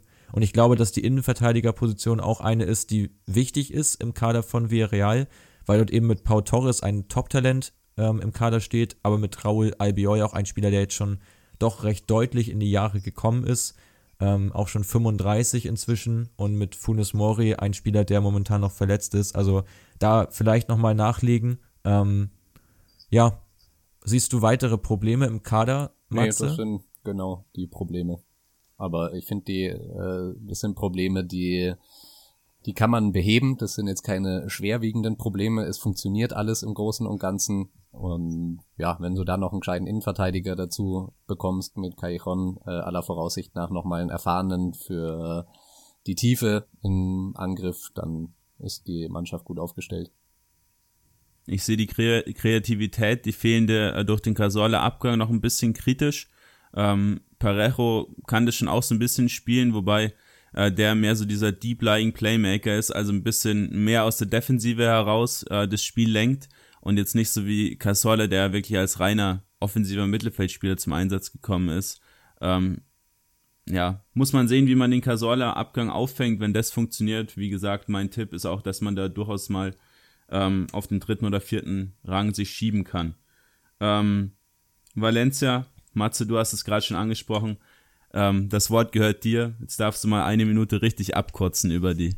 Tja, was, was soll man da tatsächlich noch sagen? Valencia, ähm, ich, ich bin mir nicht hundertprozentig sicher, ob es das vorletzte oder das letzte äh, Saisonspiel war in der letzten Saison das ich kommentiert habe. Ich glaube, es war tatsächlich das letzte und da ging es äh, um Europa für Valencia und das war mit das grottigste Spiel, was ich jemals von denen gesehen habe. Und das ist, wenn man sich den Kader anguckt, ja, ist, ist nicht verständlich, wie die so eine Saison spielen konnten. Das ist, ich kann es immer noch nicht fassen. Und jetzt zerfetzt man sich komplett selber. Man verschenkt seinen lang gedienten Kapitän Parejo. Man gibt Coquelin gleich mit dazu noch ab. Äh, du gibst Ferran Torres, entschuldige mal, für kleines Geld, finde ich, ab 23 Millionen zu City. Das äh, lächerlich, finde ich. Dann gibst du Rodrigo ab, den spanischen Nationalstürmer. Gut, da kriegst du wenigstens noch Geld mit 30 Millionen, geht auch nach England zu Leeds.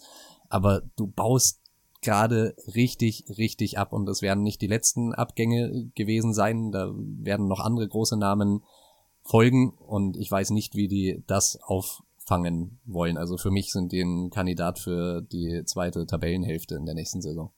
Ein Spieler, der wohl auch den Verein wechseln soll, ist äh, Geoffrey Kondogbia, der stark mit Paris Saint-Germain in Verbindung gebracht wird. Also könnte der nächste sein, der Valencia verlässt und auch Paulista und gut Sillison jetzt aufgrund seiner Verletzung wahrscheinlich kein Wechselkandidat mehr, aber auch Paulista soll wohl noch vor einem Wechsel stehen und ja, ich finde gerade im zentralen Mittelfeld hat man jetzt mit Coquelin und gerade auch mit Parejo zwei ja, wichtige Kaderspieler abgegeben, die bisher überhaupt nicht ähm, ja, ersetzt wurden. Also da jetzt der Rückkehrer Racic äh, müsste eigentlich einen Stammplatz haben, weil dort einfach kein anderer Spieler im Kader steht. Ähm, Soler wahrscheinlich auf Außen dann gesetzt. Und nur der Sturm ist für mich immer noch ähm, auf einem sehr guten Niveau mit Guedes, mit Maxi Gomez. Dahinter noch Soprino und Gamero als Backups. Also ich finde, das hat schon noch Qualität, aber ja, gerade im Zentrum ähm, wurde da jetzt extrem viel Qualität abgegeben zu, wie du eben schon gesagt hast, zu einem, ja, zu eigentlich zu Spottpreisen. Ja, vielleicht kurz als Hintergrund für die, die die Geschichte bei Valencia nicht so ganz auf dem Schirm haben.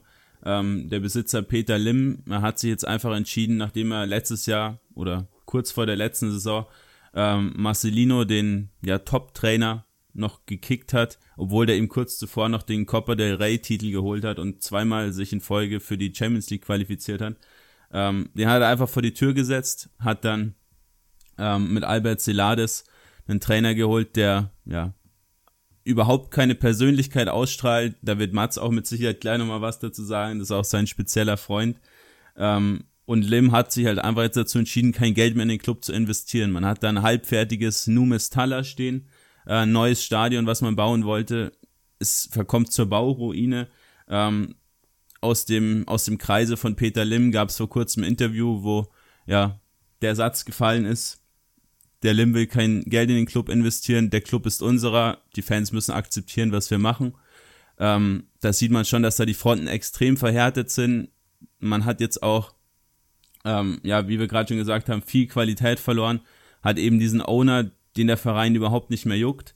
Ähm, ja, schwer zu, schwer zu sagen, wo es da in Zukunft hingeht, aber vermutlich einfach nur nach unten. Ja, zumal ja auch einfach keine Spieler nachkommen. Also ich finde, das ist auch so das Riesenproblem, wenn man jetzt sagen würde, okay, man stellt um, man will teure, altgediente Spieler loswerden, den Kader einfach mal komplett umbauen, ich denke, da kann man dann Verständnis für haben und ich finde auch den, zum Beispiel den Abgang von Coquelin kann ich auch durchaus ver verstehen, wenn man dann eben einen jüngeren Ersatz holt oder jemanden holt, der vielleicht besser ins System passt oder generell das System ihr 4-4-2 mal ein bisschen umstellen äh, will, um das ein bisschen unberechenbarer zu machen, kann ich auch noch irgendwo nachvollziehen, aber das ist halt überhaupt nicht der Fall. Also bisher gibt es eigentlich fast nur Gerüchte um Abgänge. Die einzigen, die jetzt im Gespräch sind, sind Borja Majoral, der für einen Sturm kommen soll, der aber, wie eben schon angeklungen, noch der am besten besetzte Mannschaftsteil ist. Äh, und German Persella aus ähm, Florenz ist auch noch im Gespräch für die Innenverteidigung. Aber ansonsten, ich weiß auch nicht genau, ja, wie Valencia in der nächsten Saison genau spielen will, weil einfach viele Spieler jetzt von Laien zurückgekehrt sind. Der Kader wirkt extrem zusammengewürfelt. Also die Spieler, die jetzt da sind, ja, keine Ahnung, wel welches System ähm, da am Ende gespielt wird. Ähm, und den Trainer hast du eben schon angesprochen mit Celades, der für mich die Ausstrahlung hatte eines Praktikanten. also ohne jetzt, ohne jetzt äh, ja, ihn inhaltlich kritisieren zu wollen äh, oder die Trainingsarbeit, ich habe da keinen Einblick, aber rein wie er da am Spielfeld dran wirkt, äh, macht er jetzt nicht den vertrauenserweckendsten Eindruck. Und ich finde, das ist gerade bei Trainern von Teams, die eigentlich ein sehr hohes ähm, Standing haben. Und ich finde, Valencia ist einer der größten Namen der La Liga.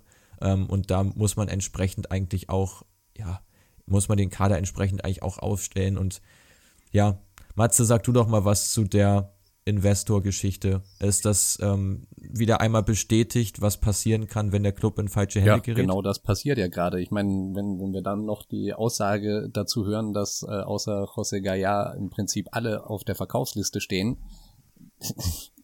die machen Valencia einfach nur kaputt gerade. Mehr, mehr kann man dazu nicht sagen. Also ich sehe da auch kein, kein äh, ja, ich sehe im Moment wenig Positives bei Valencia, um es mal halbwegs positiv auszudrücken, um nicht komplett drauf zu hauen. Ich weiß nicht, was man da noch machen soll. Und ich denke mal, es war, war noch nicht zu Ende mit den Verkäufen. Heißt, da werden, ich bin mir sicher, da gibt's noch mehr Abgänge und es wird kaum Zugänge geben, weil sie kein Geld haben oder das Geld nicht ausgeben wollen, wo wir wieder beim Investor wären. Ist einfach eine sau, sau schwierige Situation. Jetzt gib mal noch Kondogbia ab, äh, dann hast du kein Mittelfeld mehr. Ja, um es mal ganz einfach zu sagen. Und dann weiß ich auch nicht, ob äh, ein Maxi Gomez oder ein Gonzalo Guedes äh, da noch länger bleiben wollen. Und dann ist auch die Offensive dahin. Und zu Lim will ich einfach nichts weiter mehr sagen. Also für mich macht es ist er der das die die Person, die Valencia gerade an die Wand fährt. Ja, jetzt hat man ja mit äh, Javi Gracia einen neuen Trainer auch vorgestellt. Der war zuletzt in Watford. Äh, Fun Fact dazu hat in Watford einen Sechsjahresvertrag unterschrieben und wurde dann vier Spieltage später entlassen. Ähm, ja, wird zumindest Watford froh sein, dass man den von der Gehaltsliste jetzt runter hat. Ähm, hat für zwei Jahre unterschrieben, aber äh, wenn man sich so in den Foren ein bisschen äh, durchklickt, ist ja da auch die durchgängige Meinung, dass man bis auf Marcelino eigentlich nur so 0815 Trainer hat in den letzten Jahren und auch ein Gracia da jetzt nicht ähm, ja besonders äh, viel bewirken wird. Im Gegensatz zu äh, Pepe Bordalas, der mit seiner komplett eigenen Spielstruktur, mit seinem eigenen Spielsystem Retafe komplett umgekrempelt hat und zu einem ja fast schon Top-Team der Liga geformt hat, oder Matze? Ja, ist auf jeden Fall eine der Überraschungen der letzten Saison. Retafe, ähm, ich bin jetzt nicht ganz so äh, angetan von dieser Mannschaft. Ich gucke sie einfach nicht so gerne. Ähm, da fehlt mir so ein bisschen ja das das das Spektakel, das ich gerne habe. Äh, man hat aber, glaube ich, ganz gut dazugeholt. Zum Beispiel Enes Ünal, äh, gekommen von Villarreal äh, auf der Mittelstürmerposition. Du hast äh, Cucurella vom Barca fest verpflichten können. Ja, es ist halt eine gewachsene Mannschaft, die wenig Spektakel bietet, aber konstant punktet. Genau, ich finde auch gerade bei Retafes Spielweise, die du schon angesprochen hast, sehr interessant dass die Passquote bei 62 Prozent liegt, ein wirklich unfassbar schlechter Wert, mit Abstand der schwächste der ganzen Liga, weil einfach sehr viel auf lange Bälle, sehr viel auf Risikobälle gesetzt wird, ähm, auf die Stürmer gespielt und das Spiel ist in der Tat sehr unansehnlich, aber es ist einfach auch erfolgreich ähm, und man hatte am Ende wirklich Pech, dass man ja den Euroleague-Platz an Granada noch abtreten musste am letzten Spieltag. Ansonsten wäre die erneute Qualifikation oder zumindest die Quali zur Quali der Europa League erneut geglückt und mich hat sehr verwundert. Ich hätte Retafe schlechter eingeschätzt aufgrund der Dreifachbelastung, die sie jetzt in der letzten Saison hatten und ich finde, dafür haben sie aus ihren Möglichkeiten bald wieder das Optimum rausgeholt. Siehst du das auch so, Quirin? Ja, sehe ich ähnlich. Äh, die hat vor allem der Restart gekillt. Die hatten nur einen Sieg in elf Spielen ähm, nach dem Restart und haben sich damit eigentlich die komplett gute Ausgangssituation kaputt gemacht. Waren ja kurzzeitig sogar auf Champions League Kurs. Das wäre ähm, komplett verrückt geworden. Wir haben ja in dem Podcast, Mats, ähm, auch schon mal so ein bisschen über, ja, die ganzen Fouls, diese komische Spielweise gesprochen. Ähm, um das vielleicht nochmal kurz zusammenzufassen. Ähm, die, die meisten Fouls der kompletten Liga, die zweitmeisten Kopfballduelle gewonnen, fast den wenigsten Ballbesitz, fast ähm, die meisten langen Bälle, die meisten Karten, 131 gelbe Karten und sieben rote, ist einfach nur verrückt ähm, haben im Kader ähm, zwölf Spieler, die mehr als fünf gelbe Karten gesammelt haben.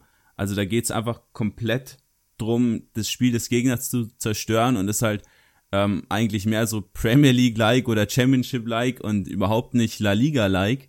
Ähm, aber genau das macht die Mannschaft so interessant, finde ich. Und da ist eben Pepe Bordalas mit seinem Spielsystem, ähm, ja, wie sagt man, der Ruhm zuzuschreiben.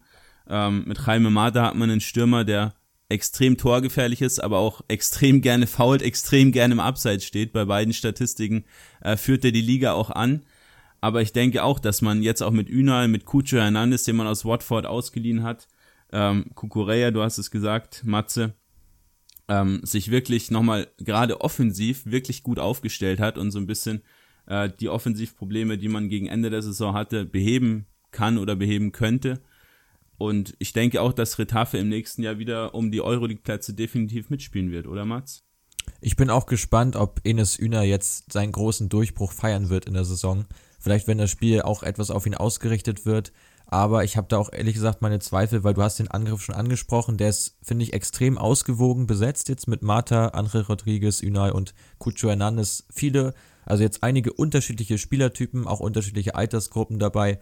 Ähm, bin ja mehr sehr gespannt, wer sich da am Ende durchsetzen wird und es ja, wird spannend zu sehen, wie sich Retafe in der neuen Saison präsentiert und ob wir da auch spielerisch jetzt etwas mehr sehen von der Mannschaft, weil wenn man da jetzt noch eine Entwicklung sieht, ähm, dass man ja, das, das Spiel halt noch weiterentwickelt und neue Komponenten hinzufügt und eben nicht nur äh, über den Kampf zum Spiel findet, wie man so schön sagt, dann glaube ich, ja, ist Retafe eine ganz spannende Mannschaft in La Liga.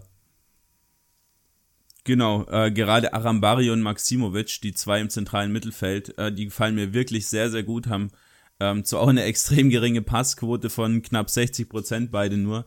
Ähm, dazu kommt dann Angel, äh, der Stürmer, mit zehn Saisontoren, obwohl er fast immer nur von der Bank kommt, mit acht Joker-Toren, auch extrem ähm, gefährlich, den gegen Ende nochmal reinzuwerfen. Ja, also mein Tabellentipp ist Platz 7. Kurz dahinter kommt Betis Sevilla auf meiner Liste.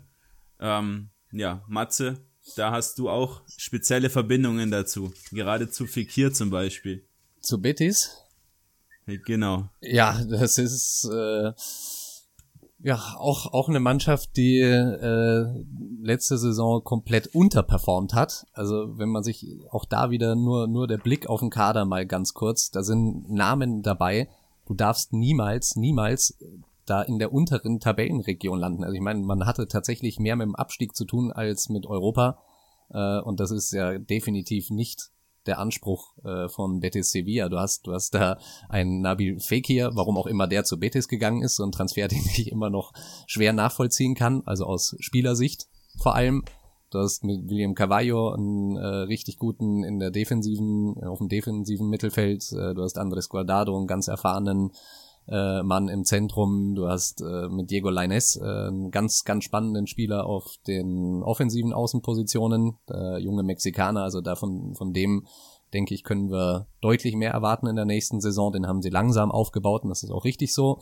Du hast äh, mit Joaquin äh, immer noch einen Spieler, der selbst mit 39 äh, noch Dreh- und Angelpunkt in der Offensive sein kann, aber halt logischerweise nicht mehr über 90 Minuten das ist so ein bisschen auch der Knackpunkt, dass äh, bei Betis so viel noch über einen fast 40-Jährigen läuft, der ja ganz, ganz einfach aus Altersgründen da so nicht mehr liefern kann. Ansonsten aber eigentlich ganz, ganz gut aufgestellt mit Loren Moron, mit Borja Iglesias. Äh, man muss halt einfach schauen, dass man die äh, Rechtsaußenposition jetzt mal ein bisschen verjüngt. Ansonsten müsste der Kader eigentlich deutlich weiter oben stehen. Also ich kann mir schon auch vorstellen, dass sie wieder in die obere Tabellenregion vorrücken werden. Es kommt halt jetzt ganz viel auf äh, Manuel Pellegrini an, den neuen Trainer, wie er die Mannschaft wieder auf Vordermann bringt. Du hast mit Giovanni Lo Celso noch einen verloren. Ja, mal gucken. Also auch da würde ich noch ein bisschen abwarten, was auf dem Transfermarkt passiert. Ich denke, Quirin, da kann ich für uns beide sprechen. Für uns ist die größte Enttäuschung gewesen von allen La Liga-Teams in der vergangenen Saison.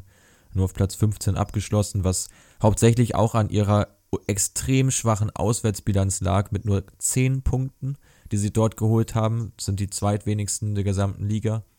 Ähm, ja, und sie waren einfach vorne extrem ineffizient. Sie haben die fünft ähm, meisten Schüsse pro Spiel abgegeben ähm, mit ja, 12,6 und haben daraus einfach viel zu wenig Ertrag am Ende erzielt. Ähm, und da muss ich einfach auch, ja, die Chancenverwertung war ein Thema, aber auch generell die Stabilität im Team war einfach, ja, alles andere als gut. Du hast die Qualität eben schon angesprochen. Äh, Matze, gerade mit Cavallo, mit Sergio Canales auch noch im Mittelfeld, mit, mit Fekir, also wirklich ja, finde ich, eigentlich ein, opt, ein sehr gut aufgestelltes Mittelfeld mit einem Sechser, einem Achter, einem Zehner, ähm, die eigentlich auch gut eine gute Raumaufteilung dann haben sollten. Aber ja, am Ende einfach viel zu wenig dabei herausgekommen, was auch am Sturm lag, den du Quirin auch gerade in Form von Borja Iglesias ja des häufigeren schon kritisiert hast. Ja, da muss ich ein bisschen weiter ausholen. Das hängt ja alles mit dem ähm, Trainer Ruby zusammen, den man da letzten Sommer als Ersatz für Kike Setien installiert hat, kam von Espanyol Barcelona, wo Borja Iglesias eben seinen Durchbruch sozusagen gefeiert hat, hat zuvor nur unterklassig gespielt, dann auf einmal, ja, ich weiß nicht genau, glaube ich 13 oder 14 Saisontore gemacht. Dann hat man für den fast 30 Millionen auf den Tisch gelegt, für einen Spieler, der gerade mal ein Jahr halt was geleistet hat, aber war natürlich der Wunschspieler von Ruby. Ähm, und normalerweise müsste man auch meinen, wenn du einen Canales und einen Fikir hinter dir hast, dass du dann auch trotzdem, selbst wenn du nicht so ganz ins Spielsystem passt, noch zumindest mal deine zehn Tore machst. Drei waren es am Ende ähm, bei Iglesias. Hat dann auch, ja, zu Saisonbeginn wenig gespielt, nachdem Moronda einen super Start hatte und hat sich davon dann auch nicht mehr wirklich erholt. Ähm, das Hauptproblem sehe ich aber nicht in der Offensive, sondern in der Defensive. Man hat mit 60 Gegentoren die zweitmeisten der ganzen Liga kassiert. Ähm, und mit Joel Robles, einen Torwart, zu dem ich besser nichts sag. Der ist einfach nur wild. Äh, ja, wild, aber da hat man jetzt mit Claudio Bravo äh, zumindest mal äh, nochmal eine Alternative geholt, auch wenn der auch schon wieder 37 ist. Das geht aber für einen Torhüter gerade noch. Ähm, ja, ansonsten habt ihr eigentlich alles gesagt. Also für mich auch, um das nochmal deutlich zu machen, die mit Abstand, mit großem Abstand größte Enttäuschung letzte Saison. Nochmal kurz zu Robles vielleicht zurück. Ähm, da habe ich auch noch einen interessanten Fakt gefunden. Bei dem alljährlichen C-Test ist Robles ähm, durchgefallen. Seine Augen sind also eigentlich, eigentlich zu schlecht. Ähm, man hatte aber damit Dani Martin nur einen Zweitligatorhüter als Ersatz.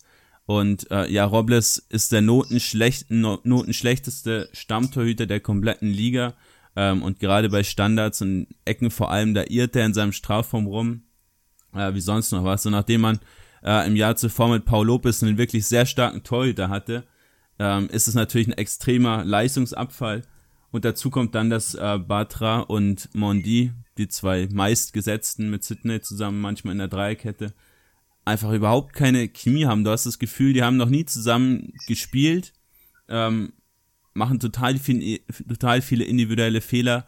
Äh, Batra drei Elfmeter verschuldet in der ganzen Saison, die meisten der Liga diese ganzen unnötigen Fouls, diese individuellen Fehler der kompletten Defensive. Also da gehört Robles dazu, da gehört Batra dazu, da gehört Mondi dazu.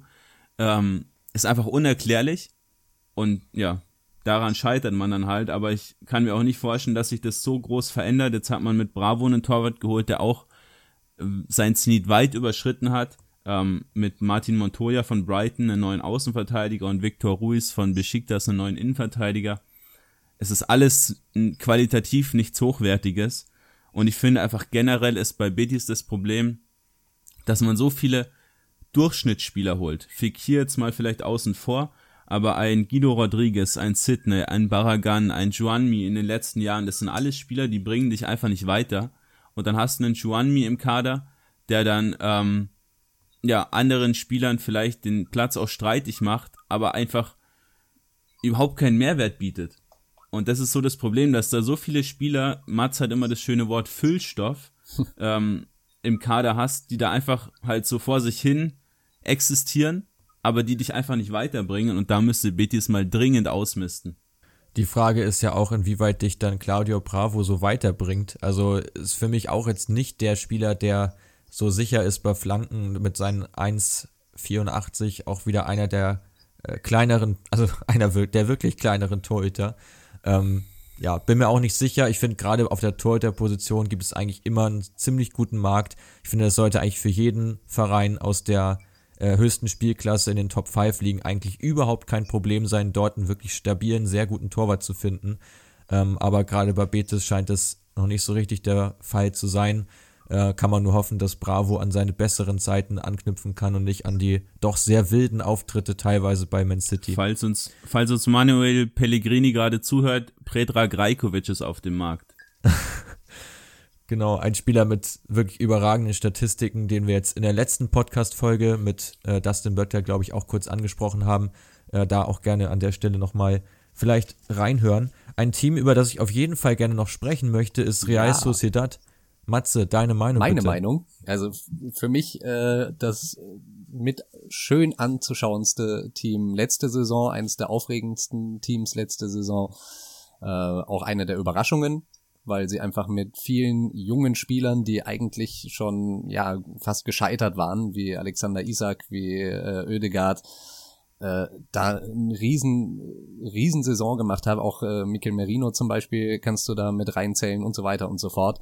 Jetzt hat man natürlich den Abgang zu verkraften. Martin Oedegaard war ja nicht nur einer der, der Topscorer mit 16 Torbeteiligungen äh, letzter Saison, sondern vielmehr auch einfach Dreh- und Angelpunkt. Also über den ging von Spieltag eins. ich kann mich noch erinnern, dass ich, glaube ich, den Auftakt von äh, Real Sociedad kommentiert habe und äh, entsprechend auch viel auf Oedegaard geguckt habe, weil ich nach wie vor finde, dass es ein aufregender Spieler ist. Und der war wirklich von Sekunde eins an der Dreh- und Angelpunkt im Zentrum bei Real Sociedad und hat es überragend gemacht. Deswegen traue ich ihm auch bei Real Madrid relativ viel zu, wenn sie denn auf ihn setzen. Aber ansonsten hat man äh, da wirklich keine Abgänge, die wehtun und man hat äh, Oedegaard zumindest für Teilzeit echt gut ersetzt, vielleicht sogar noch verbessert mit David Silva, der kam ja ablösefrei von Manchester City ist halt schon 34, also dass der äh, jede Woche 90 Minuten auf dem Platz steht, da, davon kann man sich schon mal verabschieden von dem Gedanken. Er wird viel spielen und man muss halt irgendwie hoffen aus äh, San Sebastian Sicht, dass irgendwie so die 60, 70 Minuten reichen, die man mit David Silva spielt. Ansonsten, äh, ja, man kann mal gucken, man hat äh, mit Subimendi nochmal einen hochgezogen aus der eigenen Jugend, auch mit Roberto Lopez dass man denen dann vielleicht Spielzeit gibt, aber das steht ja noch in den Sternen, die kann ich auch nicht wirklich abschätzen, dass man mit David Silva einen absoluten Ausnahmekönner geholt hat, der auch noch lang nicht äh, schon zum absolut alten Eisen gehört, das finde ich überragend. Also da hat man die Problemstelle, die durch den Ödegard-Abgang aufgegangen ist, wirklich, wirklich top ersetzt.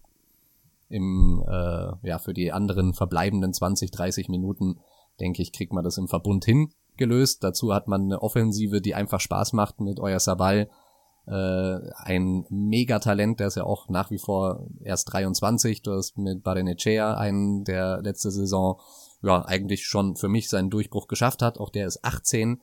Dann hast du äh, Alexander Isak, der überragende Spiele gemacht hat, der 20 ist. Und dann hast du alternativ William José mit 28, Portu mit 28, die ja, dann für die Tiefe und für die Erfahrung sorgen. Also ich finde, ich finde die Mannschaft geil. Da wird sich auch vom Spielstil nicht viel tun. Da macht Alguacil einen richtig guten Job bei Real Sociedad.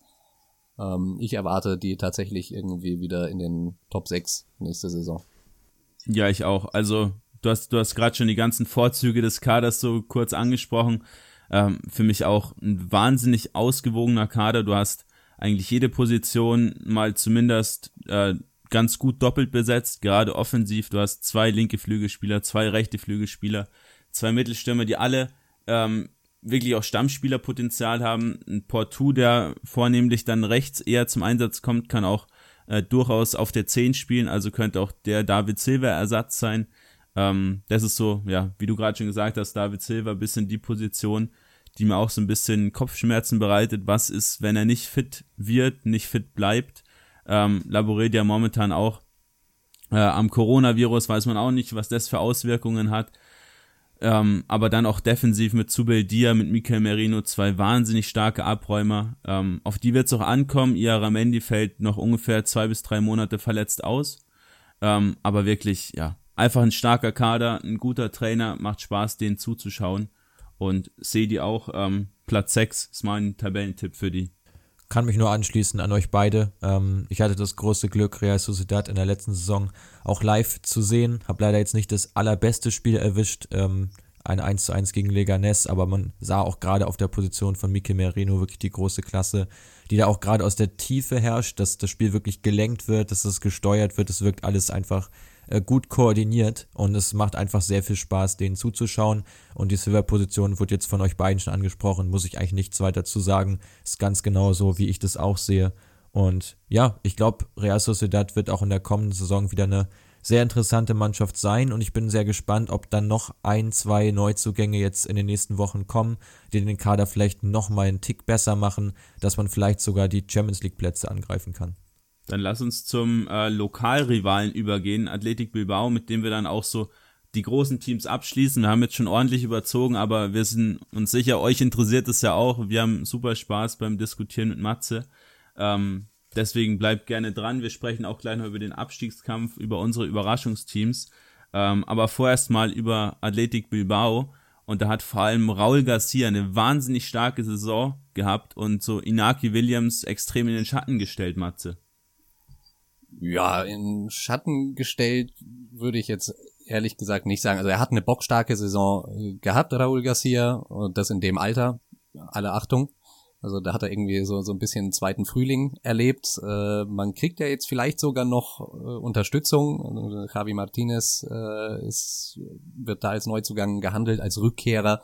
Kommt er von Bilbao oder ist damals von Bilbao nach München gewechselt, als Rekordtransfer damals übrigens in der Bundesliga. Ähm, aber ich finde nicht, dass Iñaki Williams in den äh, Hintergrund gestellt wurde. Also ich finde, ist immer noch für mich der Dreh- und Angelpunkt bei Athletic Bilbao und wird es auch in der nächsten Saison bleiben. Hat mega Spiele gehabt und wenn er mal nicht von Anfang an auf dem Platz war, was ja eh selten genug ist, ähm, hat man das sofort gemerkt. Und sobald der auf den Platz kam, äh, das war zum Beispiel im ähm, äh, Basken-Derby in der Liga, glaube ich, müsste das gewesen sein, haben sie beide erstmal geschont, weil Pokal äh, auf dem Tableau stand fürs äh, kommende Wochenende oder unter der Woche. Hat man also ein bisschen in der Liga geschont. Da haben beide Mannschaften zum Beispiel äh, Alexander Isak auf Real Sociedad-Seite draußen gelassen und Iñaki Williams bei Bilbao. Und beide kamen dann zu Beginn mehr oder weniger der zweiten Hälfte und du hast einfach ein komplett anderes Spiel gehabt von beiden Mannschaften. Und da sieht man auch, wie Bilbao abhängig ist von einem Iñaki Williams. Ansonsten wird sich da äh, wie üblich nicht viel tun. Die kaufen ja in der Regel nichts, sondern äh, setzen auf ihre eigene Jugend. Mit Javi Martinez, äh, das wäre eigentlich auch kein Einkauf in dem Sinne, sondern ein Rückkehrer aus der eigenen Jugend.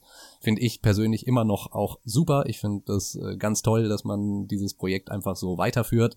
Das ist eine extrem gewachsene Mannschaft. Viel, viel gewachsener kann eine Mannschaft eigentlich nicht sein als Bilbao.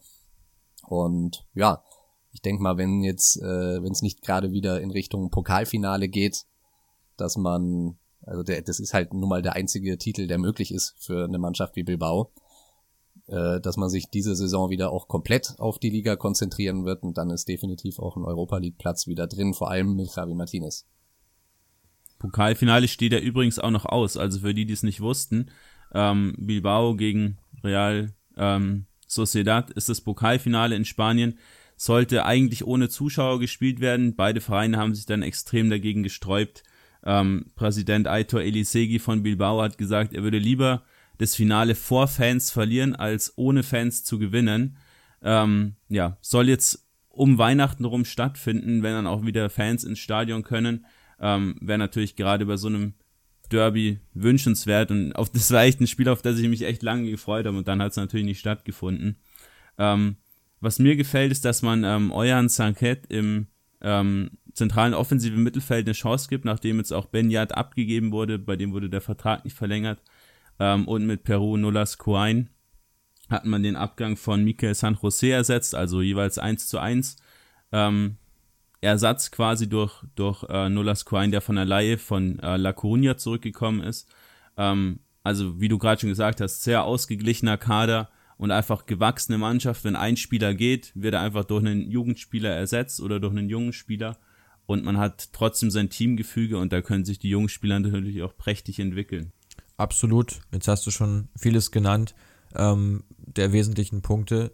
Ich finde eine Sache, die jetzt so aus der Ferne wirklich schwer einzuschätzen ist, ist tatsächlich die Qualität der Jugendspieler. Das bezieht sich sowohl auf Bilbao als auch auf Real Sociedad, dass man vor der Saison, finde ich, nicht richtig einschätzen kann, wie gut die Talente tatsächlich sind, weil einfach jedes Jahr zwei bis drei Talente in den Kader kommen äh, und es jetzt einfach keine Seltenheit ist. Und da muss man jetzt mal schauen, äh, inwieweit die sich dann direkt auch durchsetzen können. Ansonsten sehe ich Bilbao aber nicht so hoch wie ihr. Ich sehe sie auch eher wie in der letzten Saison schon ähm, im, ja, im Mittelfeld der Liga. Ähm, vielleicht ein einstelliger Tabellenplatz, aber so viel mehr erwarte ich ehrlich gesagt nicht vom Team, das ich auch letzte Saison schon gesehen habe, die wirklich auch einen guten Fußball gespielt haben in dem Spiel, aber ansonsten, wie gesagt, eigentlich viel Mittelmaß jetzt so ähm, repräsentiert haben in der vergangenen Saison, wenn man jetzt eben vom Pokalwettbewerb mal absieht.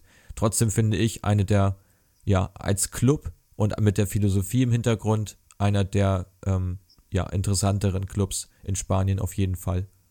Gut, dann würde ich sagen, ähm, kommen wir mal ein bisschen zum Abstiegskampf.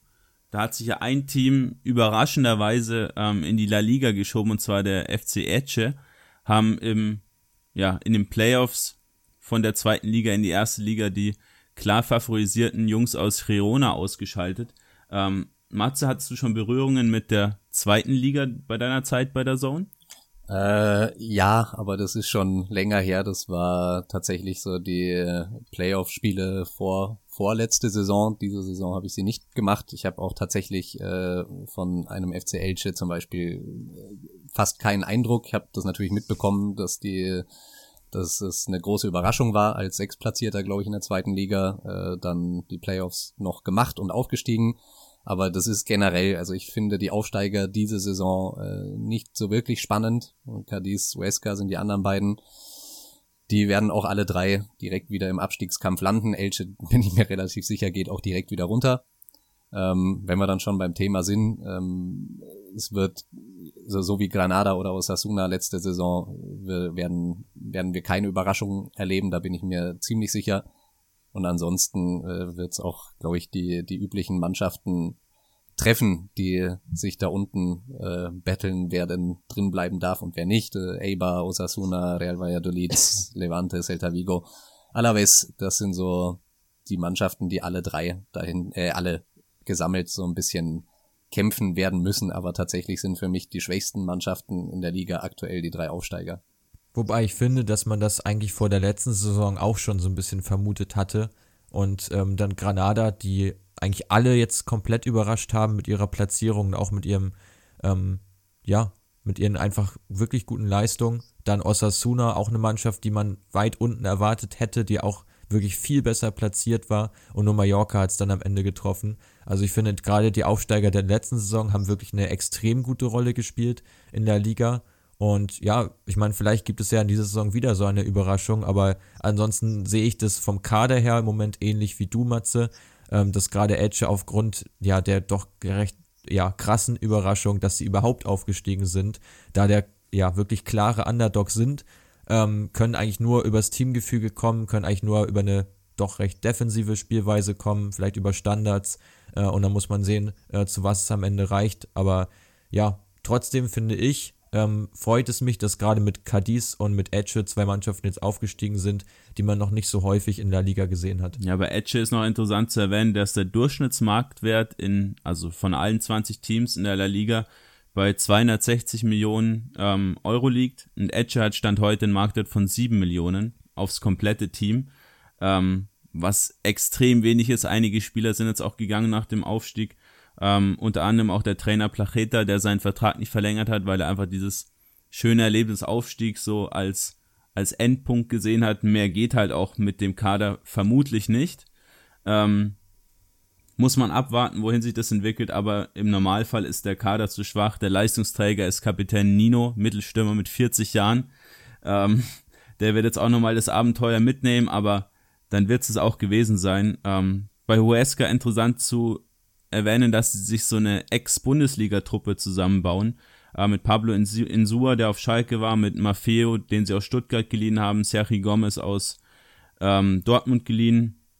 Auch Okazaki kennt man noch, der ist da der Leistungsträger im Sturm vorne drin. Ähm, dazu kommt Rafa Mir, eine Leihgabe von den Wolverhampton Wanderers. Ähm, einige interessante Talente dazu mit, mit Mikel äh, Rico und Mosquera, auch einige erfahrene äh, Spieler, die da in der Truppe ähm, ja, dabei sind, die auch schon einige La Liga-Jahre hinter sich haben. Und Cadiz, ja, bei Cadiz ist die Frage, bleibt der Star Alex Fernandes? Um da mal ein bisschen ähm, auszuholen, kurz an dem war auch Werder interessiert. Ein, ist ein zentraler offensiver Mittelfeldspieler mit einem extrem guten Dribbling, ähm, extrem vielen erfolgreichen Aktionen, 77 Prozent, hat 19 Scorerpunkte gehabt in der letzten Saison. Ähm, aber mehr ist bei Cadiz auch nicht zu holen. Also ich sehe Etche und Cadiz ähm, als Absteiger. Huesca glaube ich sogar, dass drin bleibt. Ähm, ich denke, dass Aiba absteigt. Die habe ich äh, bei mir auch noch recht weit oben auf der Liste. Haben Escalante an Lazio verloren, haben Oriana an Valladolid ähm, verloren, haben Charles an Pontevedra verloren, haben die Spieler auch nicht richtig ersetzen können, haben mit äh, Katsior von Zagreb eigentlich nur einen ja wirklich guten neuen Offensivspieler dazu bekommen. Ähm, und das Kaderniveau und auch die Spielweise, das ist ähm, ähnlich wie Retafe mit langen Bällen ähm, auf die recht alten Stürmer. Ist halt so, ja, Kick and Rush in Spanien funktioniert einfach nicht und wenn du dann halt auch noch ein niedriges Kaderniveau hast, dann denke ich, kannst du dich auch als Eber, als kleiner Standort nicht dauerhaft in der Liga halten und ich denke, die wird's dieses Jahr erwischen. So viel der Monolog von mir zum Abstiegskampf. Zu Elbar habe ich auch noch eine spannende Statistik und zwar äh, haben sie ja die meisten Interceptions offensiv, also die meisten Ballgewinne äh, in der Offensive ähm, der gesamten Liga gehabt. Also wirklich eine Mannschaft, die viel auf Pressing gesetzt hat äh, und darüber auch dann ihre Erfolge erzielt hat. Aber ansonsten trifft es auf jeden Fall zu, Spielweise ähnlich wie bei Retafe und teilweise auch bei Granada. Ähm, wird, glaube ich, auch schwer für sie. Ansonsten aber ein sehr sympathischer Verein. Ich war auch dort äh, im letzten Jahr, ähm, auch im Stadion, habe mir auch die Stadt ein bisschen angeguckt. Wirklich ein, ja, ist ja eine ganz kleine Stadt, Elba. Ähm, sehr viel Gefälle innerhalb der Stadt. Also es geht immer rauf und runter und ähm, ja, wirklich, aber trotzdem ein sympathischer Verein mit einem extrem kleinen Stadion. Ähm, ja, wäre ein bisschen traurig, dass sie, wenn sie absteigen, aber ehrlich gesagt, äh, dass sie überhaupt sich jetzt wieder einige Jahre auch halten konnten in der Liga, ist ein Wahnsinnserfolg äh, für den Club. Und über ein Team würde ich noch gern kurz sprechen, und zwar Celta Vigo und mir da auch die Meinung von Matze mal einholen, weil die jetzt auch in den letzten Saisons eigentlich immer weit unten drin stand in der Tabelle äh, und da auch eigentlich ja sich wenig getan hat jetzt auch wieder. Siehst du das ähnlich? Siehst du sie auch wieder stark gefährdet? Ja.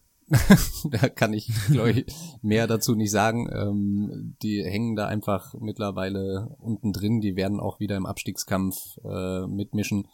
Da ist jetzt nichts dazugekommen, von dem ich sage, das hebt die Qualität. Miguel Baeza von Real, Mai muss mal schauen. Ganz junger Spieler, für den haben sie zweieinhalb Millionen immerhin äh, hingeblättert. Ob der die wert ist, ob der die Mannschaft da nach vorne bringt, das stelle ich jetzt einfach mal in Frage. Dann hast du äh, Renato Tapia noch geholt von Feyenoord, aber im Großen und Ganzen, also da hat sich für mich zu wenig getan, als dass man da davon ausgehen könnte, dass es weiter nach oben geht.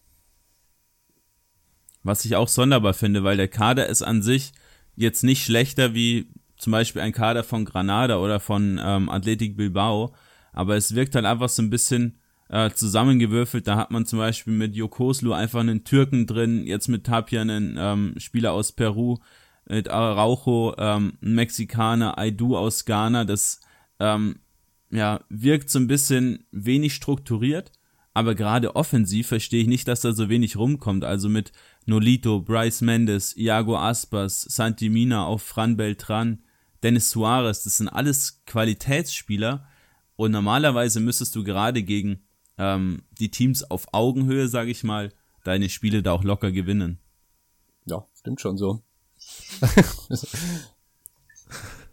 ich kann dem auch nichts hinzufügen, Quirin. Also ähm, ich, mich wundert es auch. Es sind halt diese, ja, drei, vier wirklich guten Spieler und ich finde auch gerade so ein Iago Aspus ist einfach die Lebensversicherung äh, von Celta Vigo und ich glaube, dass sie in der letzten Saison auch abgestiegen wären, wenn Aspas dann nicht im Endspurt noch für reichlich Tore gesorgt hätte. Ähm, aber es verwundert schon, weil die, wie du schon sagst, die Qualität, auch gerade wenn du es mit Alaves zum Beispiel vergleichst oder Valladolid, ähm, die haben nicht unbedingt den besseren Kader, aber das Team wirkt einfach deutlich, ja, deutlich besser zusammengestellt, deutlich homogener und ähm, macht, glaube ich, dann auch den Unterschied aus. Dann lass uns, bevor wir gleich zum Ende kommen, noch einmal kurz über mögliche Überraschungsteams sprechen. Ähm, Matze, du hast gerade schon gesagt, für dich gibt's keins dieses Jahr. Naja, ähm, Moment, willst du deine Moment, Meinung nochmal revidieren oder? Moment. Also halt nicht auf dem Niveau, wie Granada uns letzte Saison überrascht hat. Das, glaube ich, wird diese Saison nicht passieren. Also es wird kein Aufsteiger äh, europäisch spielen nächste Saison. Die Überraschungen, also wenn man sie Überraschungen nennen kann, erwarte ich tatsächlich, wenn dann in der Spitze der, äh, der Tabelle. Und zwar glaube ich, dass Sevilla äh, ein Kandidat für einen zweiten Platz wäre was ja im Großen und Ganzen, wer La Liga verfolgt, schon eine Überraschung ist, weil die ersten zwei in der Regel immer Real und Barca heißen und da äh, entweder äh, Atletico dann auf der drei landet oder vielleicht mal den zweiten macht.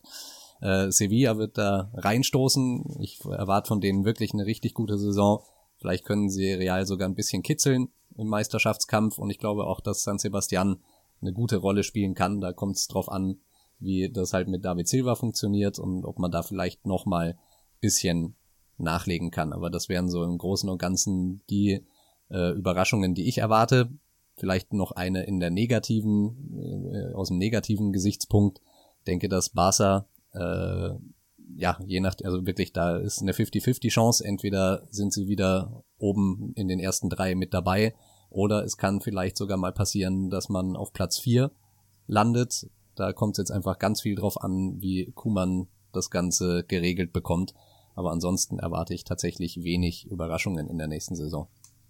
Quirin? Ja, ich sehe, ähm, wie ich vorhin schon angekündigt habe, Villarreal ähm, recht gut in der, in der Spur, aber im Prinzip kann ich der Matze auch noch recht geben. Also Sevilla sehe ich auch als, als möglichen Kandidat auf den zweiten Platz, San Sebastian ähm, mit einem guten Lauf, vielleicht auch in der Champions League, wer weiß. Also da wird es einen Kampf aus fünf, sechs Teams geben, die sich da um diese vier Champions League Plätze ähm, balgen werden. Ähm, Granada jetzt noch als Überraschung zu abzustempeln, ist vielleicht ein bisschen ähm, sonderbar, weil sie ja schon in der letzten Saison die Überraschung waren, aber ich sehe sie nach wie vor ähm, in der Position, auch in der neuen Saison sich wieder fürs internationale Geschäft qualifizieren zu können. Haben ähm, eine sehr interessante Spielausrichtung, extrem stark auf den rechten Flügel. Ähm, ja, wie sagt man, extrem, extrem rechtslastig das ganze Spiel, äh, vor allem über Fulquier, Diaz und Puertas. Ähm, da läuft fast alles, haben einfach mit viel Leidenschaft gespielt ähm, und haben auch die, den Torerfolg auf mehrere Schultern eben verteilt. Also Machis, Fernandes, Puertas und Soldado alle mal mindestens siebenmal getroffen. Fernandes zurück in Sevilla, da ist man auch in Verhandlungen momentan, ob man den nicht wieder zurückkaufen könnte. Ähm, man hat sich jetzt noch mit Vallejo, mit Kennedy von Chelsea, mit Jorge Molina von Retafe, äh, mit Zorro aus dem Nachwuchs von Real und mit Luis Mila, einem sehr interessanten Spieler aus Teneriffa, verstärkt. Also nochmal in den Kader auch bisschen rein investiert, um dann auch für die Europa League gewappnet zu sein, in der sie ja spielen werden. Ähm, ja, bin ich echt mal gespannt, ob die es wiederholen können, aber ein einstelliger Tabellenplatz wäre auf jeden Fall drin für die. Ähm, und noch kurz was zu Osasuna, die wollte ich eigentlich als Überraschungsteam nennen, da hat sich aber Jimmy Avila den zweiten Kreuzbandriss in 2020 zugezogen und ist eben der Leistungsträger vorne im Sturm und ja, jetzt sind sie nicht mehr auf Kurs Überraschungsteam nach dem Ausfall. Und du, Mats? Gut, also auch bei mir chronologisch Sevilla für mich auch die Mannschaft, die das größte Überraschungspotenzial hat. Ähm, Villarreal kann man nennen, San Sebastian glaube ich nur, wenn sie nochmal ein, zwei noch dazu holen. Die waren für mich für die letzte Saison das Überraschungsteam, haben es nicht zu 100% erfüllt. Ich hätte sie in der letzten Saison sogar noch einen Ticken höher gesehen, äh, als sie es waren. Bei Granada muss ich dir deutlich widersprechen, Quirin. Ich glaube nicht, dass sie es wiederholen können, ähm, aufgrund der jetzt doch ja Dreifachbelastung und aufgrund ähm, äh, der, der Leihspieler, die jetzt dazukommen, die auch erstmal in den Kader integriert werden müssen. Ich glaube, die können froh sein, wenn sie mit dem Abstieg soweit nichts zu tun haben und da im Mittelfeld abschließen. Und Osasuna wäre sonst auch mein, mein Tipp gewesen, weil sie ihren Kader eigentlich fast beibehalten haben, in der letzten Saison schon wirklich gut performt. Und ich glaube auch nicht, dass sie viel mit dem Abstieg zu tun haben werden, was schon echt ein großer Erfolg ist. Gut, dann haben wir deutlich überzogen, aber war eine super interessante Folge. Danke an dich, Matze, dass du dir die Zeit genommen hast für uns. Ja, gerne. Und ja, die letzten Worte gehören heute dir. Ja, dann sage ich mal, ich freue mich auf den La Liga-Start.